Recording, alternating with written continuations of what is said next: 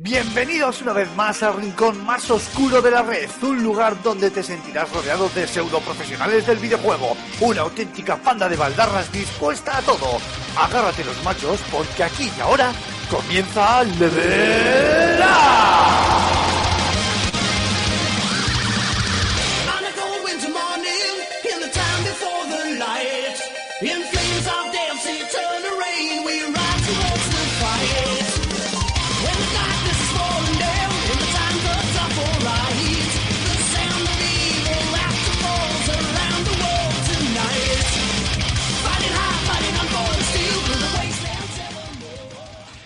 Muy buenas a todos, bienvenidos al programa número 13 de esta tercera temporada y la verdad es que no podíamos haber elegido una fecha mejor para hacer otro directo, por lo menos para mí, después de 13 episodios, este es mi primer directo de esta tercera temporada. Y como decía, no nos podíamos haber elegido una mejor fecha porque hoy, hace unos instantes, hace exactamente 58 minutos, se ha desvelado por eh, primicia mundial, ya era hora, el primer tráiler y las primeras novedades de este Call of Duty World War II, Segunda Guerra Mundial, creo que era eh, un secreto a voces, bueno, creo que era un secreto a voces, no, era un secreto a voces, Activision lo desveló con una maravillosa cuenta atrás, dejando claro que volvíamos nuevamente al teatro de operaciones de Europa, entendíamos, en la Segunda Guerra Mundial. Y vamos a comentar todo esto y mucho más en el, en el programa de hoy. Pero como siempre, antes de, de arrancar eh, con todos los contenidos que os hemos preparado, toca presentar a un once de gala que creo que hace tiempo, hace tiempo que no, no se daba, o, o por lo menos yo no jugaba con ellos. y vamos a empezar con el más sexy de todos. El, el- el tío más atractivo de todos nosotros, no nos vamos a engañar, que es, como no podía ser de otra manera, Jogarto, el amigo Jorge. ¿Cómo estamos, Jogarto? Tío, hace tiempo que no estábamos contigo. Me ha gustado, no me esperaba que fuera yo, ¿eh? Pensaba que quieres decir cualquier otro nombre menos el mío. Buenas tardes, buenos días. ¿Cómo estamos, señor? Muy bien, muy bien. Tenía ganas esto después del descanso de Semana Santa, por fin directito, además con un super tema que viene ahora. Uh, muy bueno. Muy bien, muy bien. Nada, con ganas de escucharte, tío, que hacía mucho tiempo que, que no te teníamos aquí en, en Level Up. También nos acompaña Julen Gambo. ¿Cómo estamos, caballero? ¿Qué tal todo? ¿Cómo ha ido la Semana Santa? Muy buenas, bien, pues, pues nada, relajadita, a tope de, de cargar pilas, mm, ludando como, como un perro y, y nada, aquí dispuesto a, a- a charlar con vosotros, con esa primicia mundial que tenemos entre manos. Va a ser un temita caliente, ¿eh? En, eh, ya sabéis, fuera de micrófonos hemos estado comentando muy someramente algunas cosas y yo creo que, que va a haber opiniones para todos los gustos. Y me gustaría escuchar también la opinión de Raúl Romero, que, bueno, ya entraremos, ya entraremos en debate. ¿Qué tal, Rulo? ¿Cómo estamos? ¿Qué pasa, chavales? Aquí andamos otra semanita. La verdad que hacía tiempo que no me dejaba caer, porque la vida, soy demasiado loco para el mundo y el mundo es demasiado loco para mí, así que aquí estoy otra vez. Estabas estudiando, no nos engañas. Efectivamente. Pero podías haber dejado la epicidad ahí, ¿no? Tú también, ¿cómo eres? Hablando de estudiar, Mar Fernández Cormac, ¿qué tal? ¿Has terminado ya los exámenes? No, ¿qué es esto, tío? Sí, nada, tenía un parcial de por medio. Aquí me tenéis todos con mi cara y mi voz de no haber dormido nada, pero bueno, ahora mismo soy todo vuestro ya. Es curioso porque la semana pasada te escuchamos de puta madre y esta semana te volvemos a escuchar como el culo, tío. Sí, pues, pues no lo sé, a lo mejor tendré que tocar algo. No, no, no, ya no toques nada. No toques nada, tío. Ya lo dejamos como está. Y el señor que todo lo toca y que todo lo controla. Joder, sí que tenía muchas ganas de decir esto. Aymar Alonso Ciquilín. ¿Qué Eh, Gracias por ponerme la fama de pervertido del grupo. tal? De pulpo. ¿Eh? Sí, sí, ah, co- como animal acuático. Ah, no, esa es la otra historia. Pues bien, bien, si Dios mediante, en 48 horas estaréis hablando con un nuevo docente, así que agobiado ya, pero en la recta final, con muchas ganas de acabar y bueno, pues si hay un Call of Duty de por medio en cuanto a videojuegos se trata, yo no puedo faltar, eso es ley de vida, en FS Gamer barra de juegos barra este grupo de hartos de la vida. Esto, esto va a ser, va a ser un programa épico. Lo sabía, esta- estaba claro. Eh, quiero saludar a los oyentes, si es que los hay, que estén escuchándonos en directo en estos momentos, me imagino que en, en diferido estaréis unos cuantos, también os saludamos, pero hombre, a los espartanos bravos que se suman al directo a lo- cada vez que los anunciamos, pues es un gusto y rinín, ¿no? Tener, teneros ahí y sentir vuestro calor. Ahora es cuando me decís por la otra línea que vamos cero y el calor es pues el hielo del infierno. Déjalo en templadito. Templadito. Y somos nosotros. No vale, joder. bueno, bueno, eso, se ve luego en las estadísticas al final, no os preocupéis. Está claro que es lo que importa. Chicos, os- si os parece, arrancamos.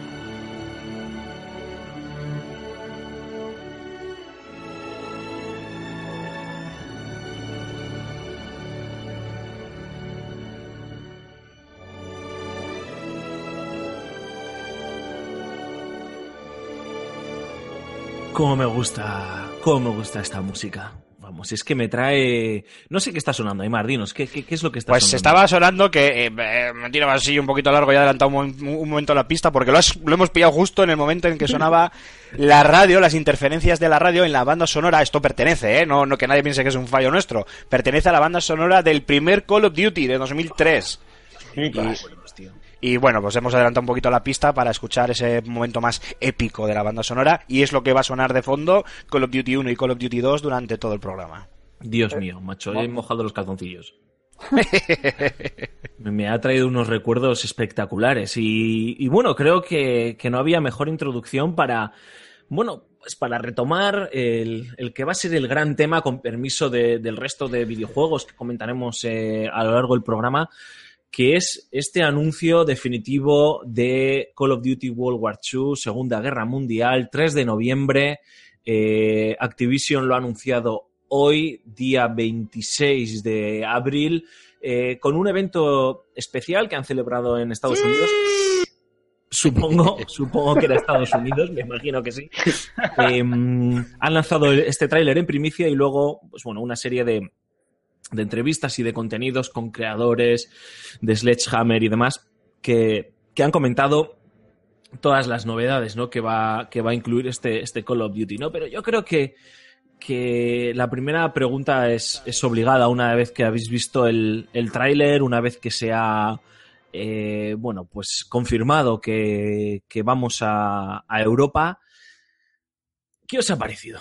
¿Os habéis emocionado? ¿Habéis sentido cosquilleos en el estógamo? ¿Habéis tenido ganas de ir corriendo al baño?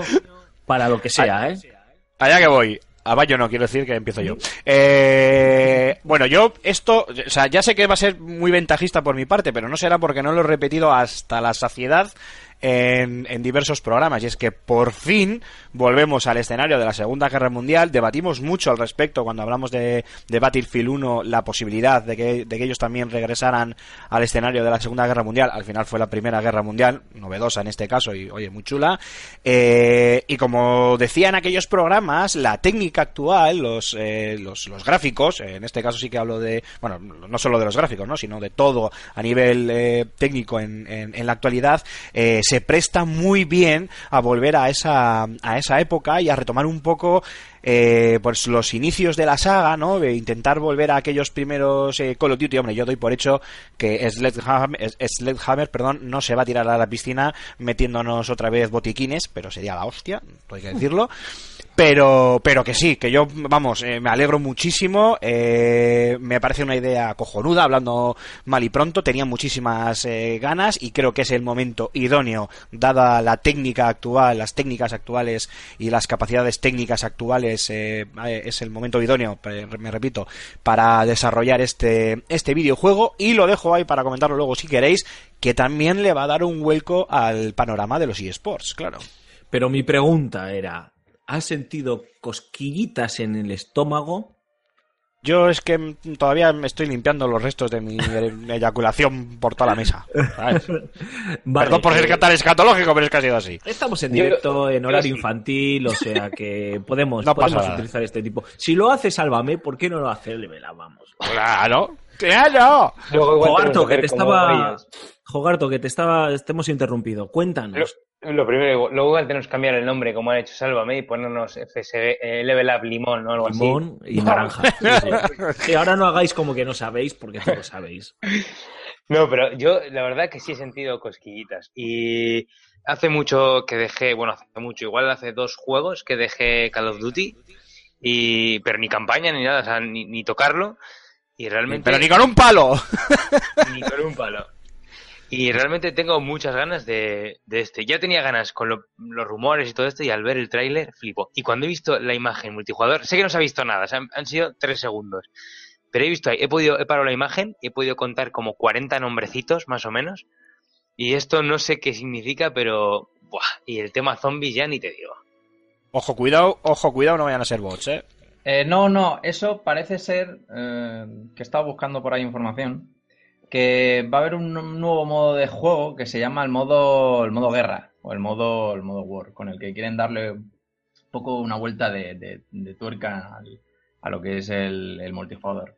Eso además de eh, meter unas nuevas salas de espera, unos nuevos lobbies eh, que se llaman los, los cuarteles generales, que bueno, que parece ser que van a ser una especie de lobby rollo MMO en la que, bueno, podremos un poco tocar lo que son nuestras clases, comprobar el equipo, complementos y camuflaje y ese tipo de cosas. Eso es lo que me está dando miedo, ¿eh? Digo, aquí esto es un lobby y no va a ser, y va a ser los típicos equipos de siempre con poquita gente en el multijugador, pero no sé, por soñar. No, pero eh, a ver, no es la primera vez que vemos en un que veríamos en un, en un en un shooter multijugador un modo masivo en el que se enfrentan a lo mejor, no sé, 30 contra 30 o algo así. Ya hubo un par de títulos, mm, recuerdo la generación pasada que iban de, de eso. Así que eh, a mí me parecería una propuesta bastante interesante, sobre todo con respecto a que, bueno, la Segunda Guerra Mundial está bien la vuelta, pero eh, está ha estado bastante manida, tiene ya su recorrido histórico en el mundo del videojuego. Y como ya hablábamos en el programa eh, pasado, Alfonso y yo, quizá deberían volver eh, cambiando o aportando algo nuevo, o digamos dando un poco la vuelta de tuerca a lo que es la Segunda Guerra Mundial. Hemos visto que el tráiler enseñaba un poquito lo que es la, bueno, la batalla de Normandía del 6 de junio del 44. Parece ser que van a tocar. Ya está el listo histórico, ya está el listo histórico. No, pero lo ponían, a- lo ponían ahí, bueno. eh, Espérate, bueno, es la fecha ya que, que todo, el- que todo el mundo sabe. La de la batalla de, de Normandía, que, bueno, que ya la hemos visto ya demasiadas veces, ¿no? Así que si meten a lo mejor nuevos em, emplazamientos históricos y al multijugador le añaden este nuevo modo de juego mm, masivo, ¿no? Que parece que va a ser, más los zombies, ¿no? Que ya los comentaba eh, Juarto que están confirmados, pues yo creo que puede salir un título interesante. Mark, eh, yo te quiero hacer un pequeño apunte. Eh, a mí que se repita, que tampoco se ha visto tanto en los videojuegos, pero que se repita el desembarco de Normandía en este Call of Duty, eh, no me importa en absoluto. ¿eh? Y precisamente por lo que decía al principio, porque a nivel técnico, a nivel visual, lo que vamos a, yo creo ¿eh? que lo que vamos a poder experimentar a nivel jugable va a ser la bomba. Yo creo que, además, eh, está muy bien hacer el énfasis de, de la mejora técnica. ¿eh? La, la técnica es importante, es clave, lo, lo hemos visto en Battlefield 1. Pero también es importante que, joder, en todos estos años, ¿cuántos años ha pasado ya desde el, desde el primer eh, Call of Duty? Bueno, ya no me acuerdo, no lo sé. 2003, 15 años. dos- Desde el primero. 2003 fue el primer Call of Duty. Eh, En el año 2003. eh, Y antes de eso me he dado Honor, o sea que- sí, sí, sí, sí, sí, pero bueno. el- Sí, porque el equipo, el equipo de, de Call of Duty nació de una escisión Sí, de- del equipo de Medal of Honor. de Medal of Honor, ya, ya lo comentamos la, la semana pasada. Eh, también ha habido una evolución en cuanto a, a diseño, ¿no? Diseño de juego, ¿no? Diseño narrativo, la forma en la que se eh, cuentan la- las historias, cómo interactúan los jugadores. Eh, ya no vamos a ver. Este Call of Duty no va a ser un Call of Duty de la Segunda Guerra Mundial pasillero, entre comillas, ¿no? Como eran los anteriores. Eh, nos va a permitir, siendo un Call of Duty, siendo la, la el tren de la bruja, por así decirlo, nos va a permitir una nueva nos va a enseñar unos nuevos diseños, una nueva forma de, de interacción que, que, ha evolucionado, igual que la técnica, ¿no? Y yo por eso creo, y estoy contigo, Aymar, que joder, hostias, es que el desembarco en Normandía, que es un hito en la historia eh, de la humanidad, eh, volver a jugarlo, a pesar de que ya lo hemos jugado en Medal of Honor, lo hemos jugado en, en Call of Duty, pues seguro que es una experiencia que no tiene nada que ver a lo que pudimos jugar hace 14 años, ¿sabes? Es que no tiene nada que ver. Nada, nada, Años, es- 11 efecti- años. es- efectivamente, efectivamente, es otra película completamente diferente. Bueno, O sea, va a ser, va a ser como vivir en primera persona salvar al soldado Ryan. Bueno, Sí, sí, y yo antes de que entren, de que entren los haters, que, que los tengan, voy, a, aprovechar para, para dar ya rápidamente mi, mi opinión. Y es que el trailercito me ha parecido bastante correcto. No vamos a decir tampoco me ha volado la cabeza, pero me ha gustado sobre todo la sensación de que te estaban contando la historia de tu escuadra, ¿no? Como en Hermanos de Sangre. Que ya no eres el soldado anónimo o el soldado de turno que eres eh, un ejército tú solo, ¿no? Se nota que aquí es importante tu escuadra, entre comillas, lo importante, por lo menos lo que se deduce del tráiler, eh, que hay conflictos, que se quiere humanizar a, a los personajes y, joder, suena, suena un poco chungo decirlo, ¿no? Pero este tipo de juegos ambientados en un conflictos reales, como la Segunda Guerra Mundial, como que es mucho más fácil generar este trasfondo eh, que enriquece a los personajes y que los hace más, más realistas y es, hace más sencillo poder empatizar con ellos. Y en cambio, en, en las anteriores entregas más futuristas, como que costaba más, ¿no? Eh, no sé, no sé si es porque es ficción pura Y hace que sea más difícil ¿no? creer, ¿no? Es- eso es, están más deshumanizados. Y a mí Sí, eso es lo que más me ha gustado de, Pues- de todo. Precisamente por lo que comentabas tú, eh, ellos, mis- ellos mismos en las charlas estas, que es un poco coñazo, pero bueno, han comentado de que es interesante, va a ser la historia interesante o es interesante porque no es la historia acerca de solo un personaje, sino la historia de, de un, de un escuadrón, ¿no? Y yo imagino que harán énfasis lo que es en la en la- las relaciones que puedan que pueden salir, ¿no? De entre los entre los, los miembros de- de- del equipo. Una De cosa hecho, que también, sí, sí. Al final del tráiler, si no recuerdo mal, solo lo he visto una vez, eh, decía algo así como bienvenido a la décima de infantería, ¿no? O, bueno, o, algún o a alguna escuadra en- eh, o escuadrón en concreto, ¿no? A una división en concreto del, ejército. Yo creo que va a ser eso, ¿no? La historia de la décima de infantería, como era la historia de la 101 aerotransportada de la compañía Easy en Hermanos de Sangre, pues aquí yo creo que quieren hacer algo más, ¿no? Reforzar ese esa sensación de camaradas, ¿no? De gente que está en la trinchera ahí sudando, eh, sangrando y en el barro, ¿no? Yo creo que eso es lo que, lo que a mí más me atrae de toda esta historia. Más allá de que, bueno, técnicamente me ha parecido que estaba bien, tampoco me ha impresionado, aunque las caras sí que tenían un nivel de detalle bastante, bastante impactante. Los escenarios parece que son destructibles, cosa que, que mola mucho. Entonces, pues bueno, vamos, yo le voy a dar un, un, un voto de confianza, teniendo en cuenta que en el horizonte, y eso a mí sí que me hace eh, tener una erección de aquí a Saturno, el 17 de noviembre creo que es, sale Battlefront 2, y ese sí que sí, vamos, voy a ir de cabeza. Bueno, eso ya es eso ya es tema aparte. También, eh, Alfonso, a colación de lo que has dicho tú, acordaros de lo que era el primer Call of Duty. En el primer Call of Duty, de repente salías allí tú con otros 40 soldados, tú eras uno más, eh, te pegaban tiros, caían muertos al- alrededor tuyo y, y la sensación de, de, de, de, pues eso, de ser uno más y de estar en mitad de un fregado y de querer buscar una cobertura porque no sabes ni por dónde te daba el aire, sobre todo las primeras veces que, que jugabas al, al título, la primera vez que jugabas al título, era indescriptible. Y yo creo que es, es eso. ah. Estos tíos que ahí. tienen un nombre infame, Sledgehammer, estos, ¿eh? ¿Sabes? Eh, pues si han tirado por ese camino, o sea, chapó, yo le por ellos, que recordar, es un estudio incorporado en el 2014 a la, a la, a, a toda esta división de Activision para desarrollar eh, un Call of Duty cada tres años por, por estudio y que, que empezaron con un más que modesto Advanced Warfare que además le cayeron no pocos palos por el tema de que ya empezaba a marcharse esto al tema futurista y demás. Y que ellos ahora sean los encargados de volver a la Segunda Guerra Mundial, pues eh, ole ahí, y aunque a nivel personal, si hubiera sido Treyarch, mucho mejor, pero bueno, eso ya es por gusto propio. Pero eso, recordar, eh, acordaros aquellas primeras misiones en el primer Call of Duty donde nos sentíamos, pues eso, literalmente uno más. O sea, íbamos con 40 tíos que iban cayendo como moscas al lado nuestro. Rulo, eh, Julen, que faltáis vosotros. Eh, la misma pregunta que he hecho al resto de compañeros y añado para que también aprovechéis. eh, ¿Os parece acertado esta, esta vuelta a la Segunda Guerra Mundial? Las dos preguntas. ¿Os ha molado lo que habéis visto? Y segundo, ¿os parece acertado? Dale, Vamos, dale, dale, Rulo. Vale. eh, joder. Es que la verdad que. Bueno, para empezar, Aymar, yo creo que está al borde de, de la taquicardia y que debería tomarse un tranquimacín. Porque, madre de amor hermoso, no he visto hablar a nadie tan rápido en mi vida, tío. Ni siquiera yo cuando despido el programa.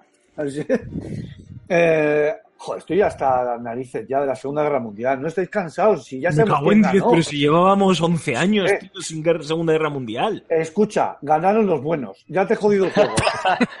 ya te lo he jodido. Ya está, tío. Es que hasta la picha. ¿Qué pasa? Que no sabes que, quiénes, quiénes iban a la playa de Omaha. eh, O sea, no sabes, ¿no? Madre Bueno, aquí ¿sabes lo del concepto pasó, de- no? El concepto de lo de que ganaron los buenos, vamos a decir que ganaron los menos malos, porque el amigo del mostacho era un hijo puta. Ganaron Pero los los que ganaron no eran precisamente... ¿eh? Bueno, al margen de que, de que si ganaron o no, tío, ya por dos, pues la tercera entrega de Call of Duty la gente estaba ya hasta la picha de los juegos que empezaban a salir de la Segunda Guerra Mundial y ahora otra vez la gente les adora, tío. Yo no entiendo nada de la industria del videojuego, cada vez la entiendo menos. O sea, está claro que este circo es eh, totalmente cíclico y que dentro de pff, otras dos entregas de la Segunda Guerra Mundial o guerras antiguas, pues la gente está diciendo, joder, si esto ya lo hemos visto, vaya puta mierda, a ver si ponen algo de una futurista, joder. Y así sucesivamente. Y esta es mi opinión. Y yo creo que han acertado, sí. Y dicho sea de paso, y ya para terminar mi, mi, mi speech, me lo pienso comprar el primer día como una perra. Contigo, conti- contigo siempre Madre que- sé, que ya- ya- La ya madre que estamos te parió. A Raúl, le estamos, a Raúl le estamos trayendo al lado oscuro con esto del multiplayer, ¿eh? Ya Tío, verás. ya sabes que soy un hombre de contrastes. Me tomo un café, Eh. ya lo dije, tío, y luego voy a tomar un vaso de agua. Por cierto, eh, lanzamos un saludo al señor Gonzalo Almendra, que está ahí dándolo todo en, Un crack. en el chat, el señor último, último superviviente, el nombre ahora mismo. viene. Cormac, Eh, haces- si está haciendo algún comentario, haces luego un recopilatorio y así aprovechamos para que hable Julen y, Vale, estupendo. y Que no introducimos luego dormido, los, eh, que sigo aquí, ¿eh? los comentarios de Gonzalo y seguimos con el debate, que yo creo que hay muchas más cosas, en mi opinión, que comentar de este, de este nuevo Call of Duty. Julen, cuéntanos. Pues yo, yo siento deciroslo, pero yo os voy a joder el hype un poco, la verdad. Últimamente como, como desde Prepárate Switch, para que luego te machaquen en iVoox. ¿eh? Claro sí, entonces me, me voy a venir arriba. Pues a mí el teaser este me ha dejado un poco frío, la verdad. Tampoco me aparece... ¿Cómo, se nota que el fan del Call es el que maneja los mandos aquí? eh? No, en serio, yo est- estoy un poco con Rulo. Yo creo que la Segunda Guerra Mundial está muy trillada ya en los videojuegos. Eh, tengo un poco de sentimientos ent- encontrados, ¿eh? porque reconozco que Call of Duty Medal of Honor eh, hace ya tantos años es como con, con los primeros juegos con los que empezábamos eh, a meternos en, en- en la Segunda Guerra Mundial, val- valga la es, que, es que es eso, macho, es que es eso. Pero eh, sí es cierto que ya considero que, que está demasiado trillada. Que posiblemente hagan un juegazo, no me cabe la menor duda. Aunque yo sí que le habría dado, o espero que lo hagan, una vuelta de tuerca, yo que sé, misiones desde el punto de vista de- desde el del mostacho, como decía Aymar, ¿sabes? O no sé, O eso, o poder encarnar a Hindenburg o algo así. o algo, ¿sabes? En plan, trillar más con eso. Políticamente correcto, no le iban a dar hostias, pero, pero bueno, oye, igual molaba más. Sigo diciendo que espero un Call of Duty Vietnam. Yo Oh. eso lo espero y lo he dicho varias veces, chico, dejar la Segunda Guerra Mundial y tirar al Vietnam, que me parece que ahí hay chicha donde la de sacar. Pero yo creo que la, Es la gran asignatura pendiente, ¿eh? La cosa que lo tenemos un poco trillado es precisamente por lo que has comentado, Julen, y Raúl ha soltado el chascarrillo. Y es que siempre hemos visto, o casi siempre vemos la Segunda Guerra Mundial desde el mismo punto de vista. Claro. Es el del, del- el del- de los americanos. Han comentado, sí, han comentado una cosa los eh, esta gente que dice que eh, saben que mm, le dan le da la importancia al carácter global que tuvo la guerra, mm, dando a entender que no solo vamos a, a, a luchar con, con americanos.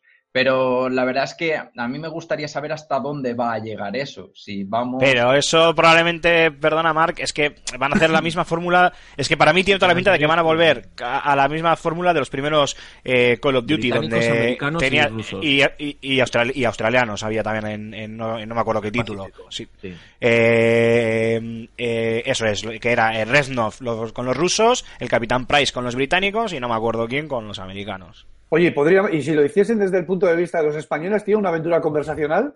En plan, ¿qué pasa? ¿Qué Finaliza pasa, en Daya. Claro, tío, ¿qué pasa, tío? Adolf, ¿cómo lo llevas? Buah, tío, aquí bombardeando esta historia. Ah, pues nada, hasta luego. Nada, media hora de, de juego y se acabó. A ver, yo creo que Eso será un DLC, Rulo. Yo entiendo las críticas de, joder, otra vez la Segunda Guerra Mundial, tal, nos tenían que haber sorprendido con otra cosa. Eh, pero me reafirmo en lo que se ha dicho antes. Yo creo que vamos a verlo desde otra perspectiva por todos los ingredientes que se añaden a, a, estos años que han pasado, ¿no? Es decir, la mejora técnica, la mejora también a nivel de diseño de juego, de diseño narrativo. Yo quiero confiar que nos van a intentar contar una historia, pues como estamos acostumbrados ahora en, el pleno siglo XXI y en el año 2017, a que nos cuenten este tipo de, historias. Y creo que todavía hay mucho que contar de la Segunda Guerra Mundial, ¿no? Es cierto que eh, eh, hay ciertas operaciones que hay que jugar o que hay que contar, como puede ser la, eh, el desembarco en Normandía y todo lo que pasó en los días posteriores al día D, pero no sé, creo que, que es bastante acertado, ¿no? Y sobre todo por ese puntito también que tiene en los últimos años. Nos estamos quejando de joder con las remasterizaciones, joder con eh, los productos que apelan a la nostalgia y demás. Y a mí no me parece mal que Activision quiera tener uno, quiera auto-homenajear eh, su franquicia estrella, volviendo a la Segunda Guerra Mundial, servirnos este homenaje a, a todos los usuarios y, oye, yo no las tengo todas conmigo de que, de que esto eh, se convierta en, en, en un videojuego, o sea, en una saga de la Segunda Guerra Mundial para los próximos 10 años. Yo sí que me creo que a lo mejor hacen este y como mucho otro más, si lo hacen y también a cargo de Sledgehammer y Pista, ¿eh? Yo no, las tengo todas conmigo, ¿eh? De que de repente ahora vayan a dedicarse a hacer juegos de la Segunda Guerra Mundial como churros como hicieron antes. Y ojo, vale, tenemos Vietnam, que está muy bien, pero pero tampoco tampoco es un conflicto eh, de las dimensiones que tuvo y el impacto que tuvo la Segunda Guerra Yo me Mundial refiero, me refiero más a- a- al cambio de escenario. por la novedad, que a- eso por la es, novedad. sí, Pero sí, bueno, sí, que sí. vas a acabar de la puta jungla hasta los cojones, también te lo digo, ¿eh? Y de las de los poblados con chabolas de los Charlies, tampoco No, es lo que que sé que le tenga unas misiones en plan de hazte tu granja de arroz o cosas así, ¿no? un, un open, open world. Pero que si venía, si venía, y ya termino, si venía trillada, eh, la- os estoy leyendo, tío, en el, en el chat, voy a quitarlo, tío. Voy a quitar el chat, ya está, ya lo he quitado. Que si venía trillada la franquicia de Call of Duty era por los juegos ya des- del espacio, que no, que lo hemos contado muchas veces, se estaban pasando el mundo, tío. O sea, el futuro, ya se habían pasado el futuro. Ya no tenían ideas para el futuro y me parece muy bien, oye, recapitular, volver al pasado, vamos a aplicar lo que hemos aprendido y los avances tecnológicos eh, que han llegado para... Hostia, ahora eh, salen los comentarios, aunque quites el chat encima de los personajes, me estáis matando. me callo. sí. Todo, vos- todo para vosotros. A ver, yo- yo- sí que es verdad que está trillada, el tema de la Segunda Guerra Mundial est- estuvo muy trillada, pero tenemos en cuenta que ¿hace cuánto fue? ¿Dos generaciones? En 2003 empezó. Sí, sí, pero quiero decir que, que el último juego que salió de la Segunda Guerra Mundial de, De, Call of de Duty Call, fue de el- Call of Duty el World War. De Treyarch. por, por eso. Pero jugar, Vale, tío, ¿y ya vale, ya, de segundas guerras, ¿no? Ya está, tío. Pero quiero decir, quiero decir, hay una generación, o sea, al final para nosotros igual está trillada, que aún así me parece bien porque ha pasado suficientemente tiempo como para que la volvamos a coger con ganas. Me gusta Pero por dónde hay vas, una, tío. Hay una generación de jugadores que no sabe lo que es la Segunda Guerra Mundial, porque, bueno, jugadores, hay una generación de niños que está empezando a jugar ahora sí, y, que, y que no saben lo que es la Segunda Guerra Mundial.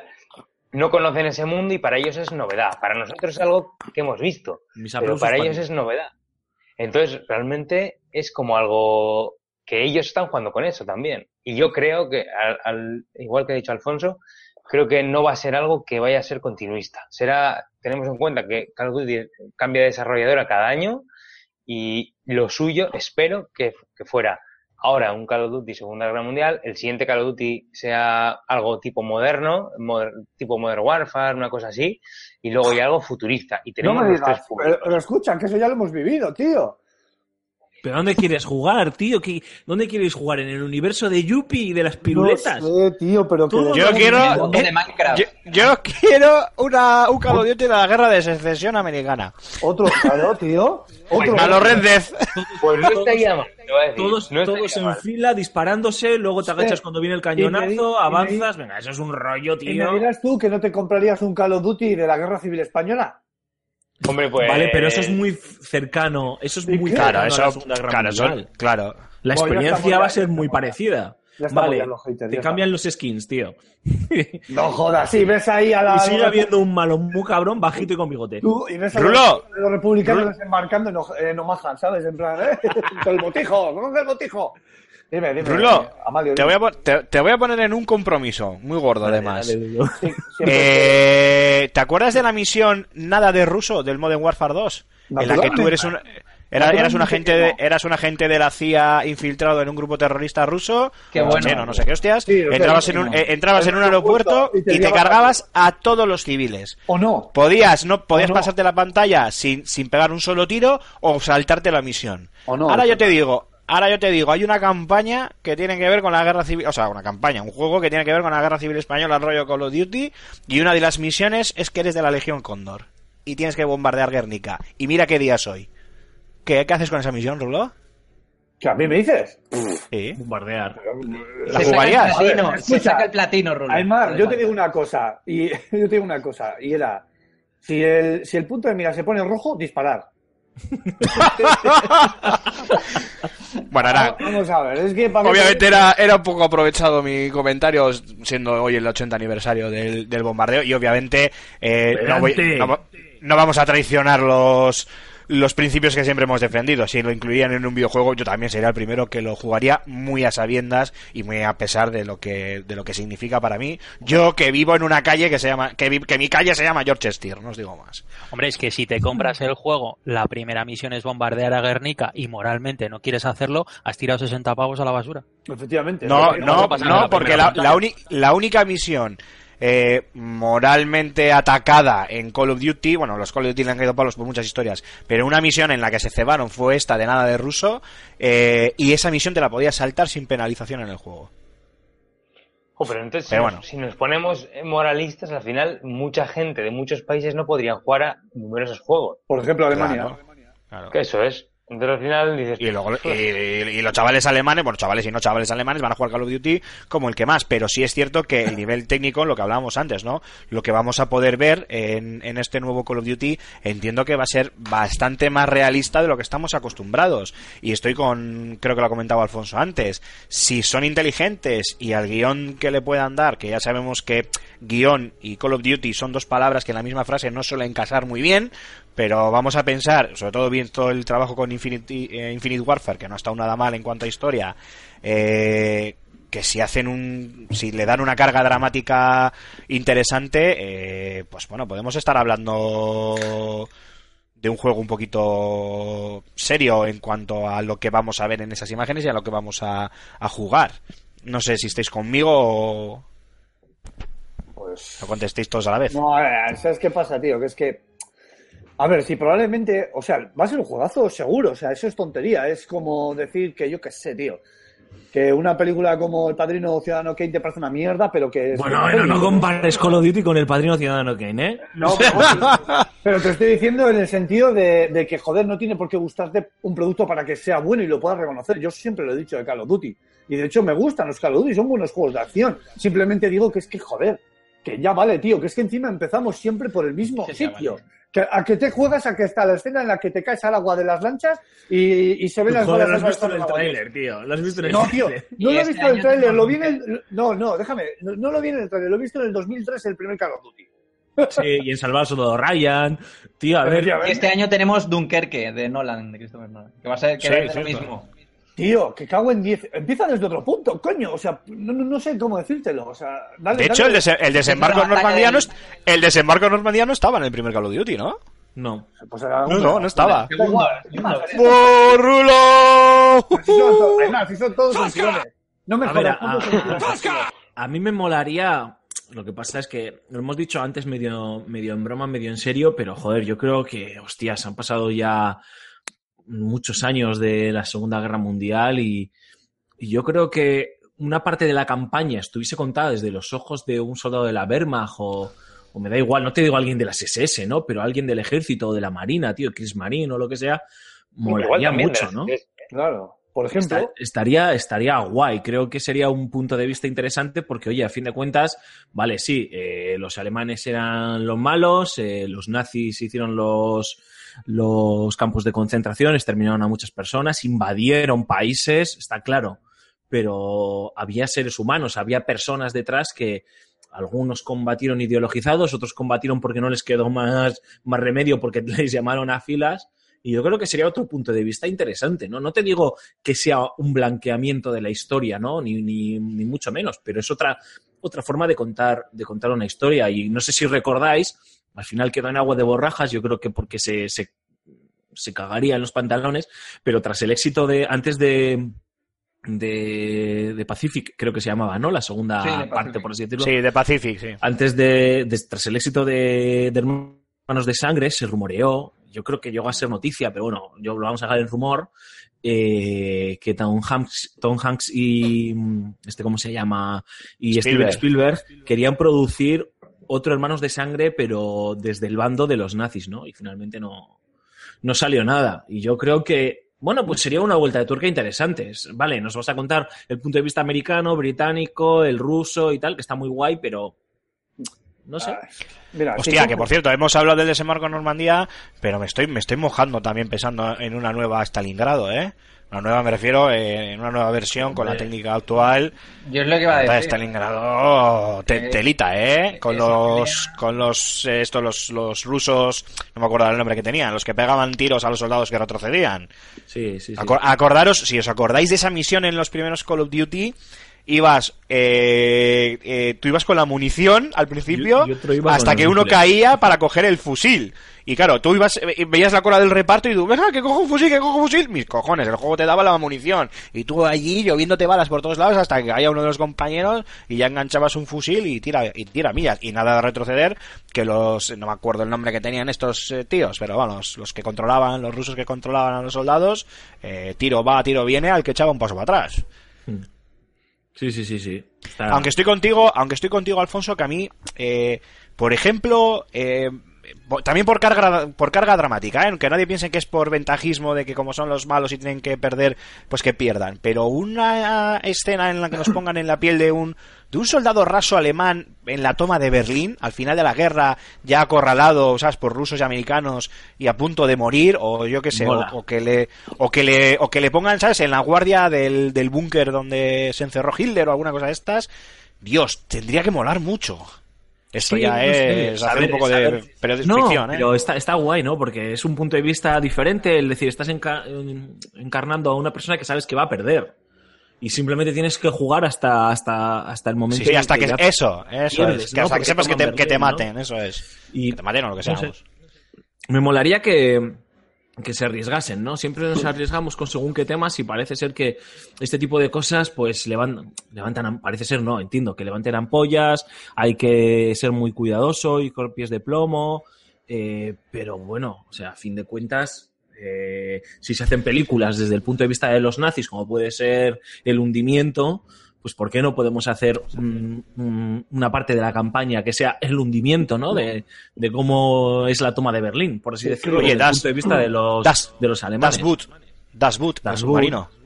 Mira, me parece, me parece un punto de vista totalmente interesante y que podrían hacer perfectamente y sería lo mismo, pero diferente y con otro enfoque, ya no estaríamos hablando de, de más de lo mismo, ¿sabes? De otra vez igual.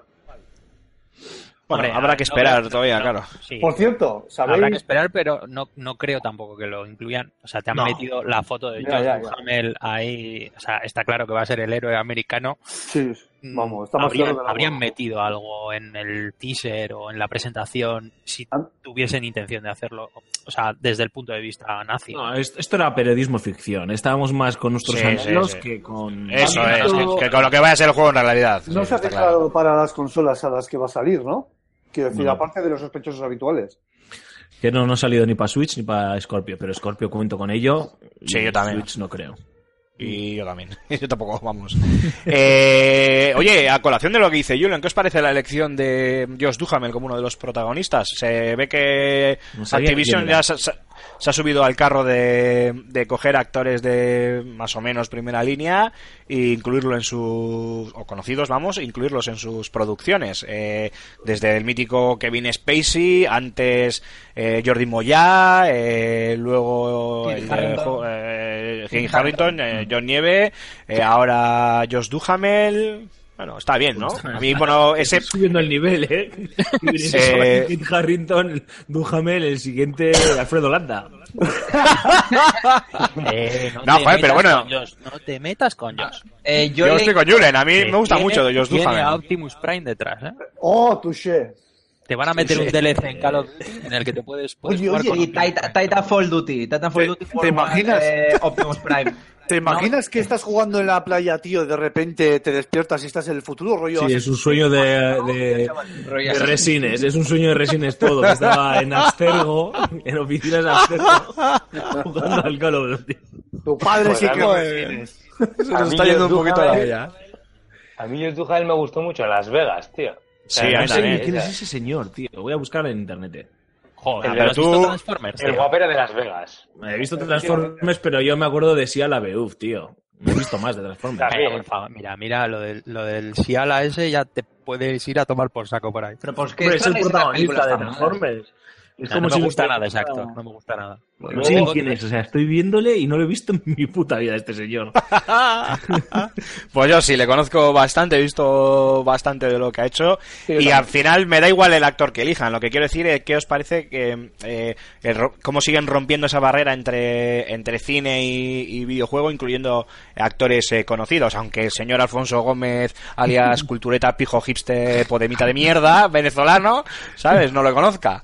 Hombre, a ver, es, es una campaña es una campaña de marketing que apela obviamente a esa parte de los fans que conocen al personaje, ¿no? Y por lo menos te llama la atención. Entonces, pues vale, ya estoy bien. He buscado Josh Duhamel Transformers y ya no he visto sus pelis, pero ya le pongo ahí en Transformers, vale, bien. Que Interesante. aparte de me- Transformers, Es que- en, la, en Las Vegas, en la serie de Las Vegas, eh, eh, hace de, de, de- de tipo de seguridad malas, ¿no? pero viene de, de que es marine y demás. Entonces, Sí, sí. en Estados Unidos está como muy muy mitificado el, el personaje de, de Josh Duhamel con, con un marine. Entonces, al final, meterle en Call of Duty me parece un acierto. Independientemente de que te parezca un mejor o peor actor. ¿eh?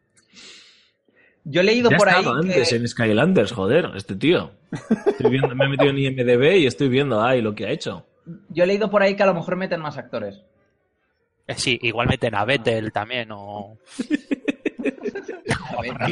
El que seguro, el que seguro, el que, el que seguro que sale porque lo juega a todos Bale. Ah, que no, que no, que no, que no, que estamos hablando de otro tema, perdona. Uf, qué malo, por favor. Dios mío. He traído por los De pelos. todas formas, ¿Puedes poner el, esto es- el sonido de abucheo ahora para ti? Sí, sí, efectivamente. Esto lo hubiera el dicho Alfonso, el marketing. El, el Bueno, sí, pero igual, sería- igual que el tráiler, perdona, Alfonso, igual que el famoso tráiler, creo que era del Modern Warfare 3, eh, que interpretaron eh, Jonah Hill y Sam Worthington, el del novato y el, el de Noob and the Mm. Pro, Ah, que era buenísimo, que era uno de, yo, Bueno. bueno, de los mejores trailers que he visto yo en mi vida de, de- de un videojuego. Digo que el puntazo vendrá. O sea, ya lo tuvieron cuando tuvieron un tío como Kevin Spacey, porque hostias, el puto Kevin Spacey es. Sí, sí, sí, sí. El puto Kevin Spacey. Y yo creo que lo bordarán el día, pues que eh, consigan engatusar estrellones, pues eso, de nivel de, de Brad Pitt o, o Leonardo DiCaprio y demás, ¿no? Ya sé Johnny que Depp. predilección por. Bueno, Johnny Depp sería la puta hostia, ¿no? Pero También. Eso sería nivelón, ¿no? A mí el, el Josh Dudamel este, pues está muy bien, o Duhamel, pero... Matthew McConaughey. Matthew McConaughey, Es- sí, era usted. Estás desembarcando a la playa de Nora- Normandía y sale, y sale corriendo Johnny Depp en plan Sparrow por la playa. Sería maravilloso. Ay, hostia, sería un buen easter egg, ¿eh? Pero Johnny Depp desembarcaría con la perla negra en, en Omaha. Buah, Sí. sería Y medio hundida, y medio hundida, sí. Yo creo que va a molar más el modo zombie que el modo campaña, tío. Como Hombre, siempre. yo Yo es que ¿Sabes paso de zombies, tío. Estoy, estoy saturado ya de zombies. soy muy fan del modo zombie, ¿eh? de los Black Ops y tal. Pero te voy a decir que me da mucha pereza el, los zombies nazis. O sea, he visto tantos zombies nazis. No, no, estás de coña, Yo pero... soy más de zombies franquistas. O sea, es que- Vamos a ver, vamos a ver, Guato, vamos a ver, vamos a ver, vamos a ver. Ah, pues en este país te nos quedan unos cuantos. Efectivamente. Dale, dale, termina. Que no hay más que zombies nazis. O sea, hay un videojuego, el Zombie Army me parece que es, de zombies nazis. En No. otro... No, no, el Zombie Army es una versión del, del Sniper Elite. Sí, Sí, bueno, con, con, zom- que con sí. zombies nazis, Con sí. zombies Y eso nazis. es, pero una- lo que es solo de zombies nazis. Ya, ahora el, este, los zombies que saldrán, estoy seguro, por lo que he visto por la imagen y todo, que van a ser nazis. Hombre, claro. Claro. Es que, No es van que a ser zombies de la 101 aerotransportada, tío. Da, que son los héroes. pereza, me da una pereza terrible. ¿Pero qué dices? Así. ¿Qué hay, qué hay Mira. mejor que zombies, tío? Zombies nazis. estalinistas, por favor. Mira, jue- Jogarto, Jogarto, Dime, dime. Jogarto, Dime, Jogarto, El viernes verás. Jogarto. Dime, dime, dime. Mira, atento, esto es muy fácil. Raúl, ¿Qué pasa? Raúl, zombies, nazis con dinosaurios acorazados. Lo sé, lo Robots, robots. Con Fury, tío. que No, que lanzan tenías- rayos láser por que los haber dicho comprar. comprar. Láser. Yo, si me ponen un láser Raptor, lo compro fijo. Yo soy más de Triceratops. Ya te digo. Bueno, John chavales, Hasselhoff. ¿Que no crees que el malo del juego es, es Fury? está sudando ya Call of Duty, pero hace buen rato además. Una cosa sí que quiero, una cosa sí quiero decir antes de Porque- acabar, ¿eh? Espera, cuidado. Vale, no, no, no. vamos, a ser fieles, vamos a ser fieles a nuestro estilo y, y en realidad Call of Duty siempre nos la ha sudado bastante. Jugará, Pero- jugará, jugará nada más que eh, Raúl, jugará las dos primeras horas y... No, joder, me lo voy a A pasar. ver, el año pasado... Eh, que yo soy muy fan de Call of Duty, Ya, cabrones, si lo el el año sabéis. pasado caí. se queda encerrado en su, en su cuarto jugando. El año pasado caí y este año con la Segunda Guerra Mundial voy a caer de cabeza seguro. Pero bueno, que ya está, que hemos, empe- hemos empezado a desvariar porque, pues porque, pues porque es Call of Duty, ¿no? ¿Y por qué somos nosotros? Yo os reconduzco, yo os reconduzco un poco. Eh, parece ser que van a dar acceso a la beta para todos los que tengan la reserva del juego. Como ¡Oh, qué novedoso! No me lo hubiera esperado nunca. Bueno, Eso es muy típico. Yo, yo sí que quiero decir Ahí una cosa antes viene, acabar. ¿eh? viene Julen con ganas de reconducir y Ya, se ya, lleva ya, ahí sí, un sí, chopapo. Eh, eh, eh, que me pira a tomar una cerveza, que estén por el culo. Hasta luego.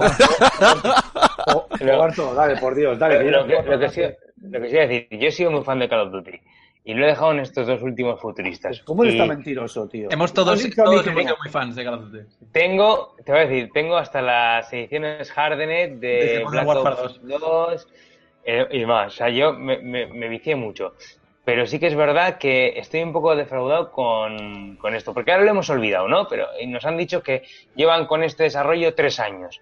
Pero es que las primeras novedades que tuvimos del nuevo Call of Duty, de este, los primeros rumores decían que lo habían hecho por los comentarios de la gente a raíz del último Call of Duty. O sea, llevan tres años pensando en hacer esto, pero nos dan a entender como que ahora sí interesa decir que no, que lo llevan preparando mucho tiempo. Pues, Es que jugar hace un- hace- Jugarto, he estado leyendo Dime. los, los comentarios del- de, de la gente en el chat de Twitch y estaba toda la peña ¿Sí? ragueando porque no habían anunciado el remaster de Modern Warfare 2. ¡Ah, venga, tío! Ha sido buenísimo. Chavales, no, Modern, no, mo- no, Modern Warfare 2 Al- remaster, no sé qué.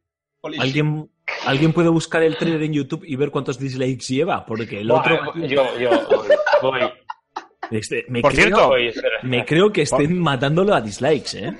Por cierto, Alfonso, eh, nos la tenemos que envainar en una cosa, y es que, eh, eh, eh, hablando de Call of Duty, eh, pero, pero un poco en paralelo, eh, dijimos que al de poco de salir este Infinite, el último, el Infinite Warfare, sacarían a la venta el remaster del Es Call verdad. of Duty Modern Warfare y no lo han sacado los cabrones, eh. Por un par de Han- la, han pre- la han preparado con los DLCs y unos precios desorbitados, pero no lo han sacado a la venta, eh, por separado. No, me, me parece bien porque al final es una Sí, forma sí. de, de Fidelizar. de fidelizar al tío que ha pagado por, por esa edición que incluía que incluía el, la remasterización, ¿no? Me parece chapó, o sea, eso es de quitarse el sombrero y de aplaudirles. Yo pensaba, vamos, yo, yo hubiese hecho todo lo contrario, ¿no? Digo, venga, ahora pasar todos por caja, chavales.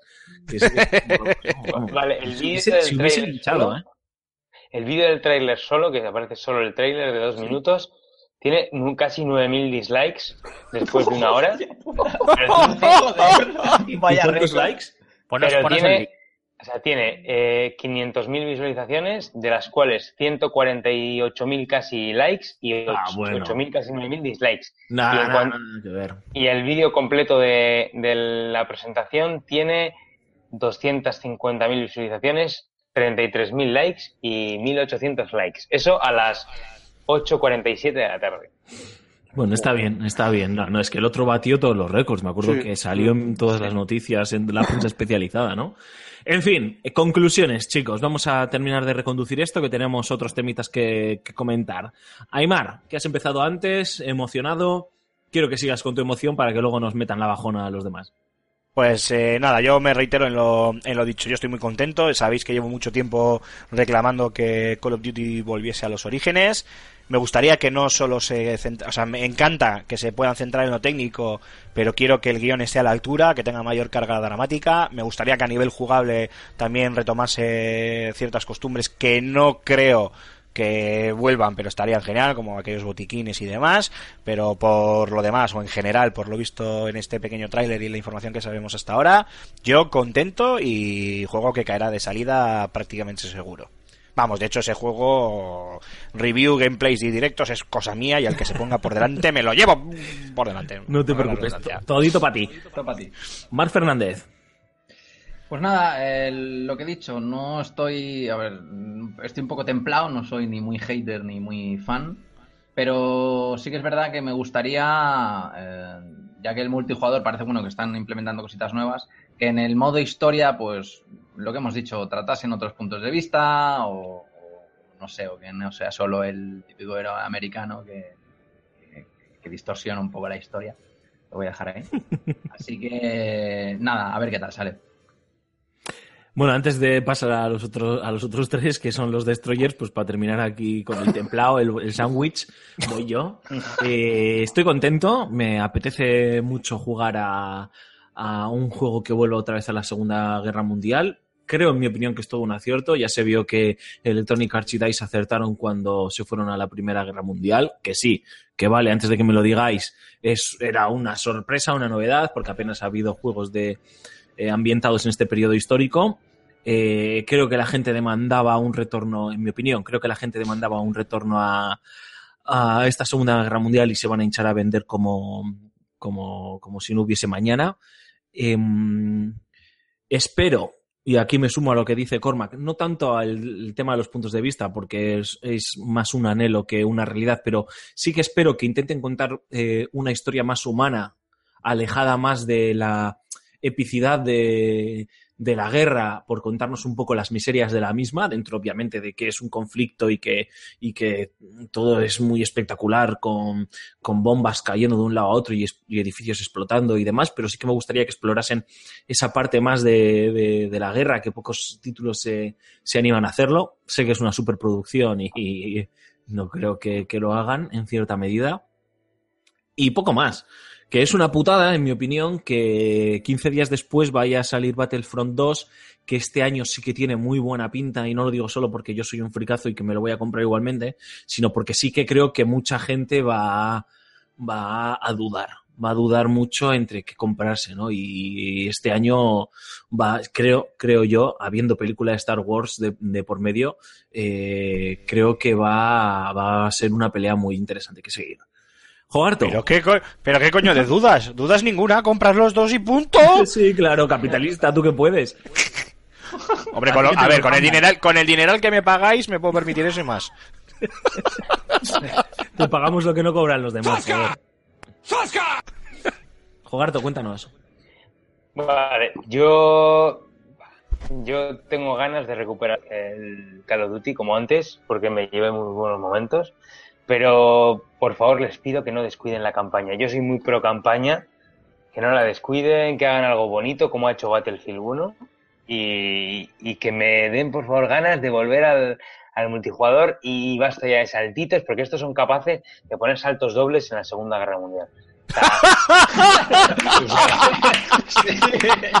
Vale ya, vale ya. Sí, y supers también, y ultras. Y que las balas sean reales y vale de láseres y historias de eso. O sea, por favor. Joder, jugar tú. Rulo, dale tú. Madre mía. Pues, ¿qué quieres que te diga? A mí me molan los dobles saltitos. A ver, ¿Qué pasa? Bueno, mira, es verdad, mira, voy, voy con mi disertación, mira, ahí va. Bueno, pues yo también soy muy pro campaña, tío, y solo espero que este sea el último Call of Duty porque ya estoy harto de que no haya dobles saltitos y estoy harto de que las balas eh, sean de verdad y no sean láseres, tío, porque mola más. Y, y que no me descuiden la campaña, efectivamente, y que eh, esto... Me metan mechas. Eh, Joder, ¿se- ¿te imaginas que las, las, las bichos con los que llegan a las playas se transforman ahí? Sería Dino zombies. ¡Ay, Dios, tío! Estamos muy hartos. En fin, bueno, pues eso, que, me, que lo jugaré y me gustará casi con toda probabilidad, porque tiene pinta de ser un buen juego de acción, pero también el Earth de Fair Force es un juego de acción muy bueno, para que me entendáis. Ya está, ¿eh? Pues sí. Julen. Por si no me había quedado claro. Yo, sinceramente, para mí, lo bueno que va a tener el 3 de noviembre cuando salga el Call of Duty es que me quedarán 14 días para que salga el Star Wars Battlefront 2. Touché. Muy bien. Es, es- es- hasta ahí, no, no voy a decir más. Me gusta. A ver, yo sigo diciendo que quiero Battlefield Vietnam. Y, y Vamos a, hacer, que no cuenten de salida, vamos. vamos a hacer una Battlefield. Battlefield Vietnam o Call of Duty Vietnam. Escúchenme. O sea, eso Las dos cosas. O Medal of Honor. también. Escúchenme. Un FIFA Vietnam también. Escúchenme. Imagina ser, imagina ser Vietnam también. Eh, escuchadme, chicos. Vamos, vamos a hacer que el poder de Level Up llegue hasta Activision, ¿vale? Meteos, queridos oyentes, meteos en la cuenta de Gambo, por favor, y buscad su único tweet, Arroba su único tweet en inglés, buscadlo. Qué cabrón. Eh, No, es copiarlo en el chat del, del, del directo ahora mismo. Lo que pues. tenéis que hacer es retuitearlo hasta el infinito. O sea, tenemos que llegar, venga, vamos a ser, vamos a ser poco ambiciosos. Tenemos que llegar a 200 retweets, ¿vale? 200 retweets. Dale. eh, dándole, dándole la barrila a Activision. Y si podéis también Oye, no- citarle no por tocarle no los huevos a Gambo puedo también. monetizar, ¿no? No puedo monetizar esto, ¿no? No, Twitter mm, difícilmente. Casi Vamos, no. vamos a hacer un poquito de ruido de level up y que quede constancia que Gambo está muy enfadado y que quiere un juego de, de, de- de- Vietnam. ambientado en Vietnam. ¿vale? Luego, Venga, eh, para todos nuestros oyentes que vean el, el vídeo a posteriori, en la descripción de iVox, en la descripción de la noticia en fsgamer.com y en la descripción del vídeo en YouTube, yo os pongo el enlace al tweet para que lo retuiteéis, no os preocupéis. Hay que retuitearlo. Yo he sido poco ambicioso, he pedido 200. O sea, a ver si nos sorprendemos y llegamos. Ay, bueno, ya, 2000 es la hostia, pero a ver si En llegamos el a. del directo no nos dejan, no nos dejan ponerlo, así que estará en la descripción. Está en la descripción. Bueno, os metéis, buscáis a Gambo23 en, en Twitter. eh, si lo queréis hacer ahora, nuestros oyentes que nos estén escuchando en directo o los que estéis escuchando el podcast, eh, buscáis en Twitter a Gambo23, y- 23, buscáis eh, su tweet en inglés que les dice a los chicos de Activision que quiere un juego ambientado en Vietnam y le dais a retuitear. Fíjalo, Julen, fíjalo. Efectivamente, fíjalo, déjalo como Eso. tú fijado. Más fácil.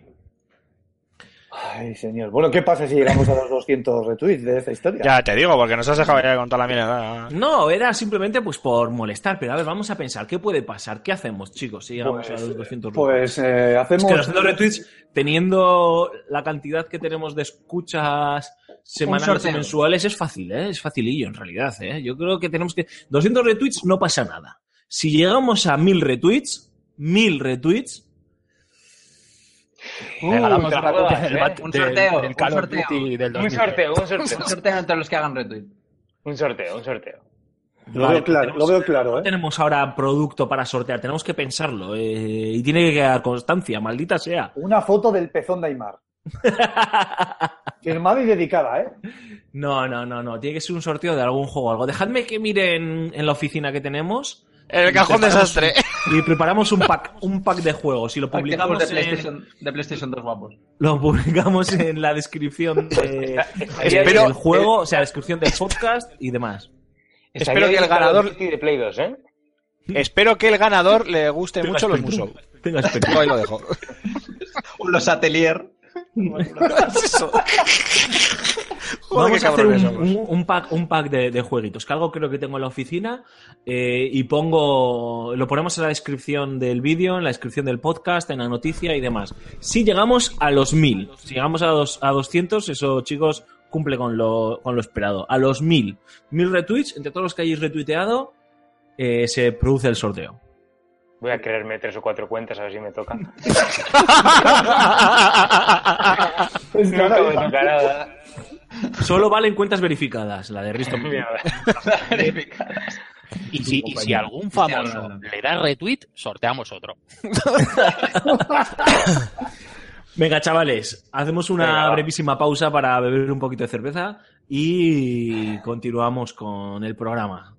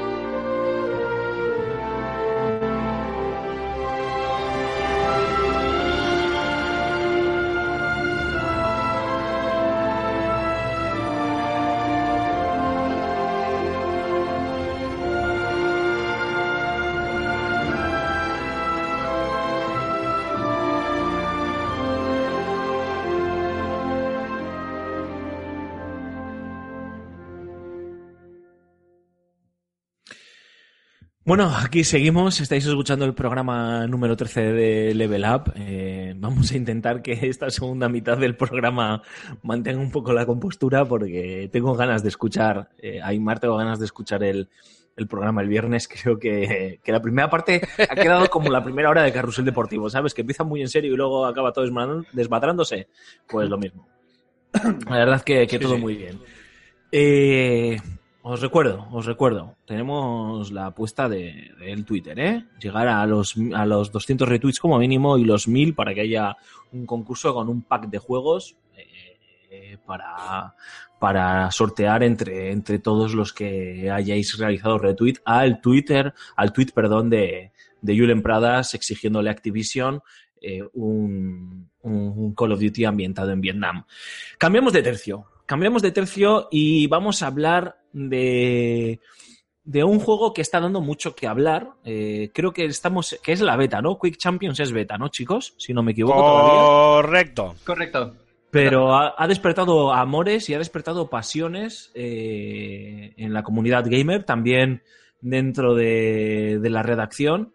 Y merecía la pena, ¿no? En un programa como este, en el que los shooters están eh, llevando la voz cantante, en este episodio número 13 de la tercera temporada de Level Up, pues teníamos que hablar de este Quick Champions. Y, eh, Aymar, tú lo has estado jugando. Cormac, no sé si tú lo has estado jugando también. No, eh, yo le di mi beta, se la di a Aymar. Sí, correcto. Pues Aymar, todo tuyo. Cuéntanos, Quick Champions.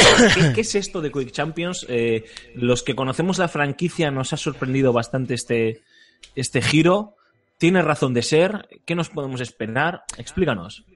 Bueno, pues eh, lo primero, antes que nada, eh, Quake Champions eh, no habréis visto nada en, eh, en fsgamer.com ni en el canal de YouTube, ni en el nuestro, ni en, ni en ninguno, porque tiene un NDA, un NDA, perdón, o sea, unas restricciones el acceso a la, a la beta muy gordas y no permite ni el streaming, ni la captura de screenshots, ni la eh, ni compartir ningún tipo de contenido del juego. Que aún así supongo que a nada que busquemos un poquito por YouTube y demás algo encontraremos porque siempre hay algún listo que estas cosas se saltan, pero que supongo que luego Bethesda se lo reclamará y probablemente le cierre la, la cuenta. En cuanto al título, es una mezcla entre los Quake clásicos, lo que jugábamos en el Quake 3, eh, Quake 3 Arena, ya os, eh, todos os recordaréis, eh, junto con Overwatch. Eh, se ha puesto muy de moda esto de los héroes con diferentes skills y demás, el tema de los cofres donde desbloquear nuevas apariencias y estas historias, y luego un modelo de subida de niveles y adquisición de experiencia que en este caso te permite alquilar héroes dentro del juego, por lo menos en la, de momento en la, en la beta funciona así. Tú dentro de la beta tienes a un primer eh, personaje que es eh, Ranger, que se lo tienes disponible para jugar. Es con el que he jugado yo. También tengo que admitir que no, le, no lo he jugar mucho, un par de horas, algo más, igual 3, tres, tres, cuatro horitas. Eh, y luego el resto de personajes, si querías jugarlos, pues con la experiencia que ibas acumulando, eso te daba una especie de moneda del juego que te permitía alquilarlos por días, si no recuerdo mal. Y luego también con dinero contante y sonante, que creo que esa opción todavía no está activada, pero que lo va a estar, ya aparece como tal en la, en la Store dentro del juego, podrás eh, adquirir eh, a estos héroes ya de forma definitiva para, para quedártelos. Eh, también se podrán comprar estos cofres y todas estas historias pues para conseguir lo que decíamos, ¿no? Apariencias, no sé si también equipo y demás. Y en cuanto a la jugabilidad, lo comentaba el otro día mm, of the con, con Mark, eh, con Cormac, eh, es una cosa un tanto un tanto extraña. Eh, me explico. La jugabilidad es muy clásica, ¿vale? Ratón y teclado, eh, FPS auténtico, Quake eh, 100%, o sea, muy reconocible. Bueno, o quien dice Quake, me da igual, ¿eh? Quake, Doom, Unreal Tournament, todos aquellos títulos que parece que ID Software en este, este caso quiere retomar y quiere traer a los eSports, obviamente, eh, actuales. Perdonad. Eh, pero añadiendo lo que hablábamos, ¿no? Ese tema de los skills y de las habilidades de los diferentes héroes. ¿Qué pasa? Que aquellos que ya peinéis alguna cana y hayáis jugado a Quake o a Unreal o a Doom, sabréis que estos eh, multijugadores eran tremendamente rápidos.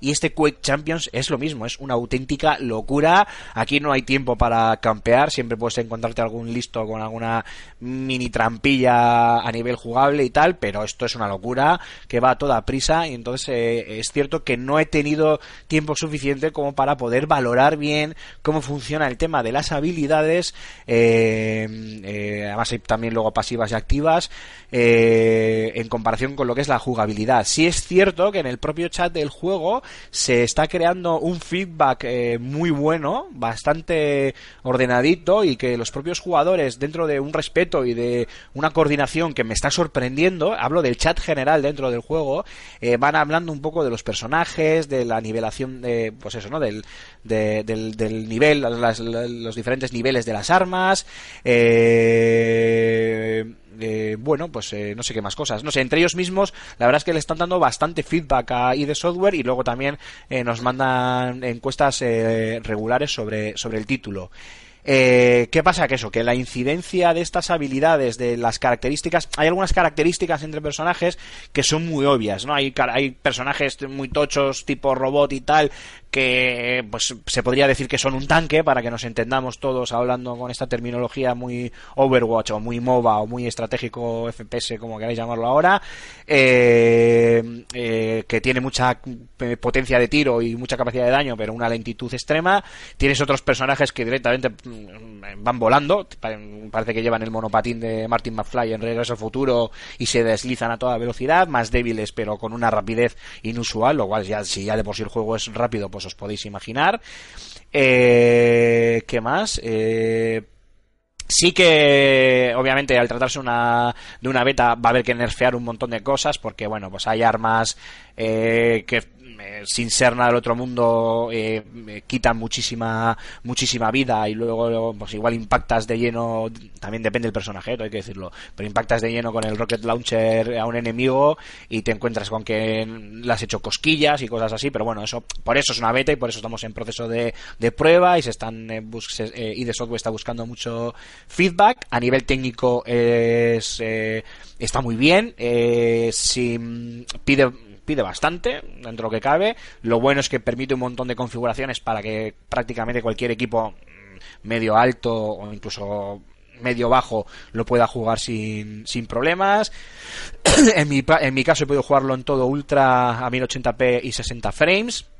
Eh, la calidad gráfica está muy bien, los escenarios me han gustado, no son excesivamente eh, grandes, te los aprendes muy muy rápido, eh, tienes el mismo estilo de icono eh, muy old school, todo, bueno, todo el título en sí tiene ese aire old school, menos el tema de los menús, ¿no? Que recuerda muchísimo a, y la customización de personajes y demás, que recuerda muchísimo a lo que ya hemos visto en, en juegos como Overwatch, pero lo que es la jugabilidad, una vez que estás ya dentro de las partidas, es todo es muy old school, ¿no? Con esos iconos eh, súper grandes, con el escudo de color verde girando para que pases por encima y lo cojas, y tal. Y no es porque lo hayan hecho de forma vaga o, o con falta de detalle, sino que es que le quieren dar ese aspecto de, de, juego antiguo en el sentido de que nos recuerde, ¿no? Que nos toque un poquito la patata y nos recuerde a esa época, allá por finales de los 90, primeros de los 2000, cuando todos estos juegos se, se pusieron de moda, sobre todo en las, en, en las LAN, ¿no? En los, en los cibers y todo este tipo de, de historias, porque de aquellas todavía lo de tener internet en casa era, era una historia. Y bueno, me estoy enrollando mucho, así que más que seguir yo contando, pues no sé si queréis preguntarme alguna cosa que os pueda contestar, o no sé si me habré dejado algún dato por medio. Ya os digo que este fin de semana se abre otro, otro, otra beta, otra racha de beta, que es, eh, dura el fin de semana, y que ahí tendré también la oportunidad de volver a, a jugar, porque además habré terminado ya el curso y tendré muchas horas para darle a todo lo que tengo pendiente. Yo tengo una pregunta. Sí, sí, venga, darle. Vale, pues. mm, a ver, cuando salió mm, eh, el año pasado, ¿no? Eh, Doom. Sí. mm, ah, hubo algunos jugadores de. Bueno, de, de, de- de Quake que, bueno, como metieron este multijugador, que bueno, que era tan parecido. eh, sí que es verdad que tuvieron algunas quejas, ¿no? Porque, bueno, por el tema de los dobles saltos, porque evidentemente no era tan vertical como solía ser Doom, porque no era tan rápido, era un poquillo más, más lento y demás, y demás temas técnicos. Ahora, ¿qué tiene este Doom? ¿Qué tiene este, perdón, qué tiene este Quake del último, del último Doom? Eh, ¿Arrastra algo? Mm, ¿Se puede No lo sé, Mark, no, no, no, eh, Mark, lo siento, pero es, es una pregunta a la que no te puedo responder porque eh, Doom he jugado lo mínimo y a la campaña. O sea, he jugado a la campaña. A nivel de multijugador no lo, no lo domino, no lo, ah, ya ni me acuerdo de él eh, y no sabría comparártelo. De todas formas, tampoco creo que haga falta compararlos, ¿eh?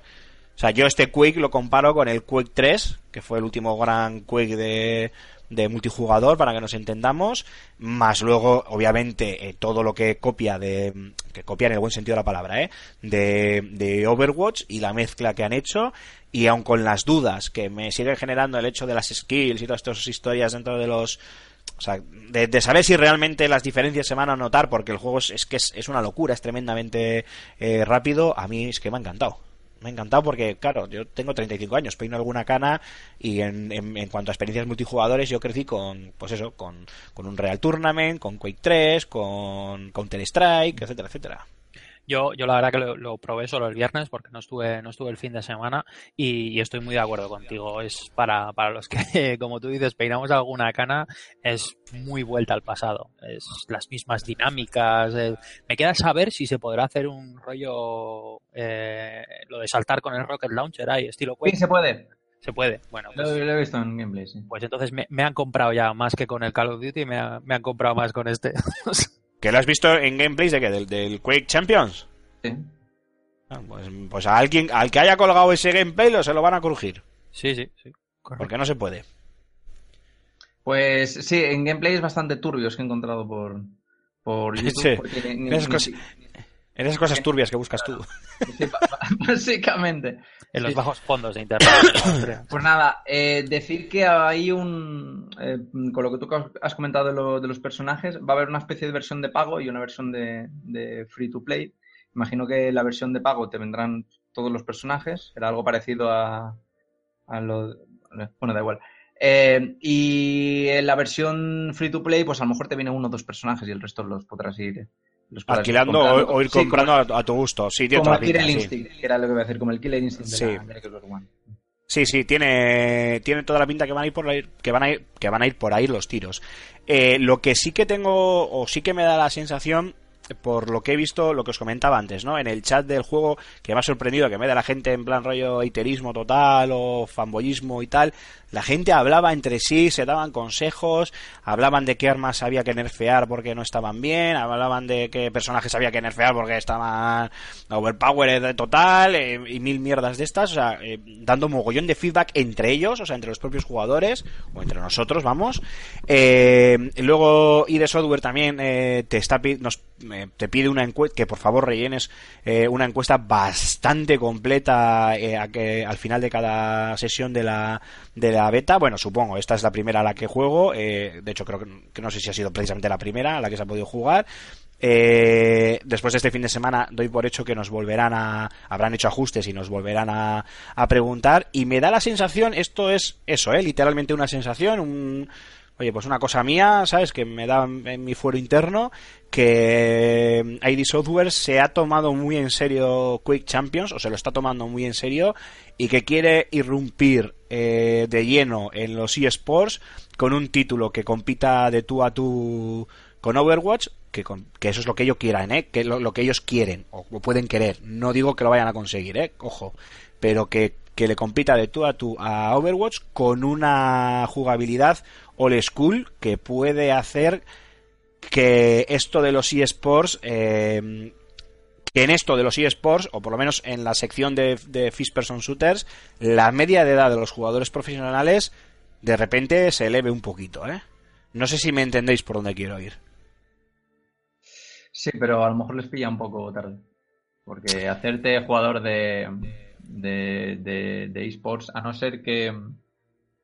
Eh, bueno, es bastante difícil, es bastante, bastante complicado y tienes que tener un recorrido detrás. Y normalmente la gente que está ya en un, en un equipo de, de, de esports suele llevar un recorrido grande en ese o en otros juegos a nivel. A lo que me refiero, que nadie piense que, que- que yo con 35 años de repente me pueda por- eh, eh, convertir en un profesional de, de este juego, aunque tengo muy claro que, vamos, eh, pienso con llegar con él hasta el final y quiero jugar y por lo menos competir en las eh, liguillas internas que haya y todas estas y todas estas ¿por mierdas, no, pero hombre, tío, competitivo de viejunos. Claro. sí, sí, de leyenda, ¿no? De viejas viejas glorias y tal. mira, ahí lo, ahí lo tienes, ¿ves? Sol- competitivo leyenda.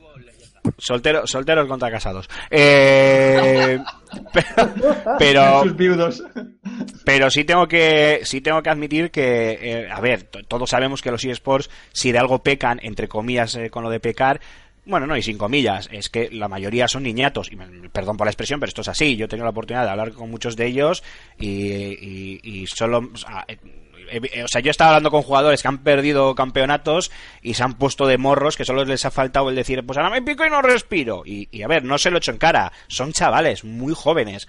Muchos de ellos no llegan ni a los 20 años de, de edad. Eh, claro, muchos de ellos acabarán jugando a Quake Champions seguro y serán unos puñeteros máquinas, porque ya sabemos que los chavales para eso, eh, vamos, lo, lo- absorben todo como, como esponjas, pero, pero no nos equivoquemos, ¿eh? yo estoy seguro que este Quake Champions eleva un poquito la media del, del jugador, ya no voy a hablar de eSports, ya no me voy a meter, o sea, quiero decir, a nivel profesional, pero que a nivel de, de, de- de los jugadores que tienen de él, yo creo que va a elevar la media y que vamos a estar ahí, ya no, ya no voy a decir a nivel, no digo a nivel profesional, ¿eh? pero que vamos a estar ahí unos cuantos viejunos dándole caña, estoy convencido de ello. Y, entre, y eso al final ayudará también a subir un poco la media de edad. Es muy old school, o al menos es la sensación que me ha dejado a mí, que me está dejando a mí, porque quiero seguir Y jugando. si por lo, si lo vemos desde otro lado, en plan, que pueda ser como es un título más old school y que no llegue tanto a los jugadores jóvenes, que son los que están en el competitivo, puede ser que quede Hombre. relegado. Eso es lo que, pre- precisamente es lo Podría que ser. comentar, Que, que yo estoy seguro de que cuatro, los cuatro viejunos de, de turno van a, van a estar ahí, entre los que me incluyo, porque yo también le he dado bastante a la- lo que es la saga. Pero no sé hasta qué punto va a, acabar- va a terminar en el amplio público o para el jugador que, que está metido en Overwatch o en algún Call of Duty o lo que sea, pueda, pueda llamarle la atención, pueda interesarle, eh, porque recordemos que Quake Arena, eh, al final, eh, sí que es verdad que, que había gente ahí que lo seguía como si fuese una religión, pero, pero, pero, pero que estaba muerto. Incluso pusieron los, los, lo- las estas eh, mensuales. Así que no sé, no sé a ver cómo, cómo, cómo. Pero esto, como, como cualquier lanzamiento de este, de este tipo, cuando llegue, ¿eh? que seguimos en fase beta y esto entiendo que durará todavía un tiempo, eh, eh, como todo este tipo de lanzamientos, pues eh, hay muchos... eh, al final hay mu- muchos factores que va a haber que, que evaluar. Es eh, a ver a qué público llega, eh, a ver la media de edad de ese público. Dependiendo de la media de edad de ese público, también eh, tendrá su repercusión en los, en los eSports y en los jugadores eh, profesionales. Obviamente es muy importante contra qué juegos va a competir. Y su principal competidor, al menos así lo veo yo, va a ser Overwatch, eh, con una jugabilidad Y con diametralmente Counter-Strike Go. opuesta. ¿Y con? Y con Counter Strike Go. No, no lo veo yo muy competitivo. Bueno, bueno, sí, sí, claro, por, por edad, por edad, efectivamente. Claro, es que también son, son parejos en cuanto a, a edad. Eh, y claro, en la jugabilidad con, con Overwatch, eh, diametralmente opuesta, pero en cuanto a, a ciertas mecánicas, pues son muy parecidas. Entonces se les, se les va a comparar. Estoy convencido de que se les va a comparar. Y, y veremos, y veremos. Pero esto es un poco como, como todo, ¿no? El MOBA de los MOBA, pues es Dota 2 o League of Legends. Pero ahí está Heroes of the Storm con su versión 2.0 recién estrenada, con sus torneitos. Eh, nadie daba ni un duro por Rainbow Six. Y oye, parece que no, pero tiene bastantes ligas y bastantes torneos con buenos premios, impulsados en muchas ocasiones por la propia UBI, eh, y tiene un público eSports majete. Vale, ya sabemos que los tres grandes, por decirlo de alguna manera, pues League of Legends, eh, Call of Duty, eh, Counter Strike, y bueno, pues alguno más, ¿no? FIFA, Overwatch y yo que sé, poquito más. Pero bueno, puede tener su público y puede tener su trocito del pastel, yo, yo lo veo. Pero claro, no sé hasta qué punto me arrastra más eh, mi nostalgia y mi edad que el hecho de, que sea un juego. Sí, eso sí, yo personalmente, eh, con esa jugabilidad loca, con el ratón este que tengo para cambiarle los DPI o como coño se digan, eh, vamos, volviéndome loco, girando ahí en 300, bueno, iba a decir 360, 180 grados para pegar tiros, no, Cas- casi no sabes ni aquí ni a dónde, eh, tengo que admitir que, que me lo he pasado como un, como un enano. Y en cuanto a las... eh, a las especiales, eh, Mark, que nunca, jo, siempre me atasco con esta palabra, la actividad, la, mm, ay, ya lo diré, la, mm, ya lo diré. No sé, la, ulti, digo yo. La, la ulti, sí, la ulti que activas una vez que, pues que ha pasado un tiempo X o que has completado un, pues lo que sea, ¿no? Un, pues lo que sea, lo que sea, que has completado un, un ítem X. Eh, en el caso de Ranger, que es el personaje con el que estoy jugando yo, el que te da el, el título de, de inicio, Hostia, en un principio no le das mayor importancia, se activa con la F, eh, se recarga mediante tiempo, no es que tengas que hacer nada, no se recarga mediante muertes o experiencia o alguna cosa de estas. Sí es cierto que luego tienes ítems en el, en el mapa que te pueden ayudar a, a recargar más rápido o a sobrecargar el, el poder. Y en este caso, eh, Ranger mar- eh, lanza un orbe que yo en, un primera, en una primera instancia, como más ya sabéis cómo es esto, es una beta, entras a jugar, te pones a pegar tiros y tú es que ya casi ni, atiendes a lo que tienes que hacer. Y en un principio hablo solo de este personaje, luego lo podemos extrapolar al resto. Pero el orbe, eh, tú lo lanzas, si impacta contra un enemigo, obviamente lo daña, cuando impacta contra una superficie, estalla, dañando lo que tenga alrededor, pero mientras lo lanzas, cuando lo lanzas hacia una zona, si le vuelves a dar a la tecla, te teletransportas a donde está el orbe. Y en un primer momento, yo es que no le di mayor importancia, pero luego cuando en ciertos mapas eh, estás tú abajo, está fulanito de tal arriba, te están pegando tiros, están pum pim pam, pues te asomas, lanzas el orbe y si calculas medianamente bien, le vuelves a dar al botón y te, te- te teletransportas justo donde está el cabronazo que te está haciendo de francotirador desde la lejanía y te lo fundes.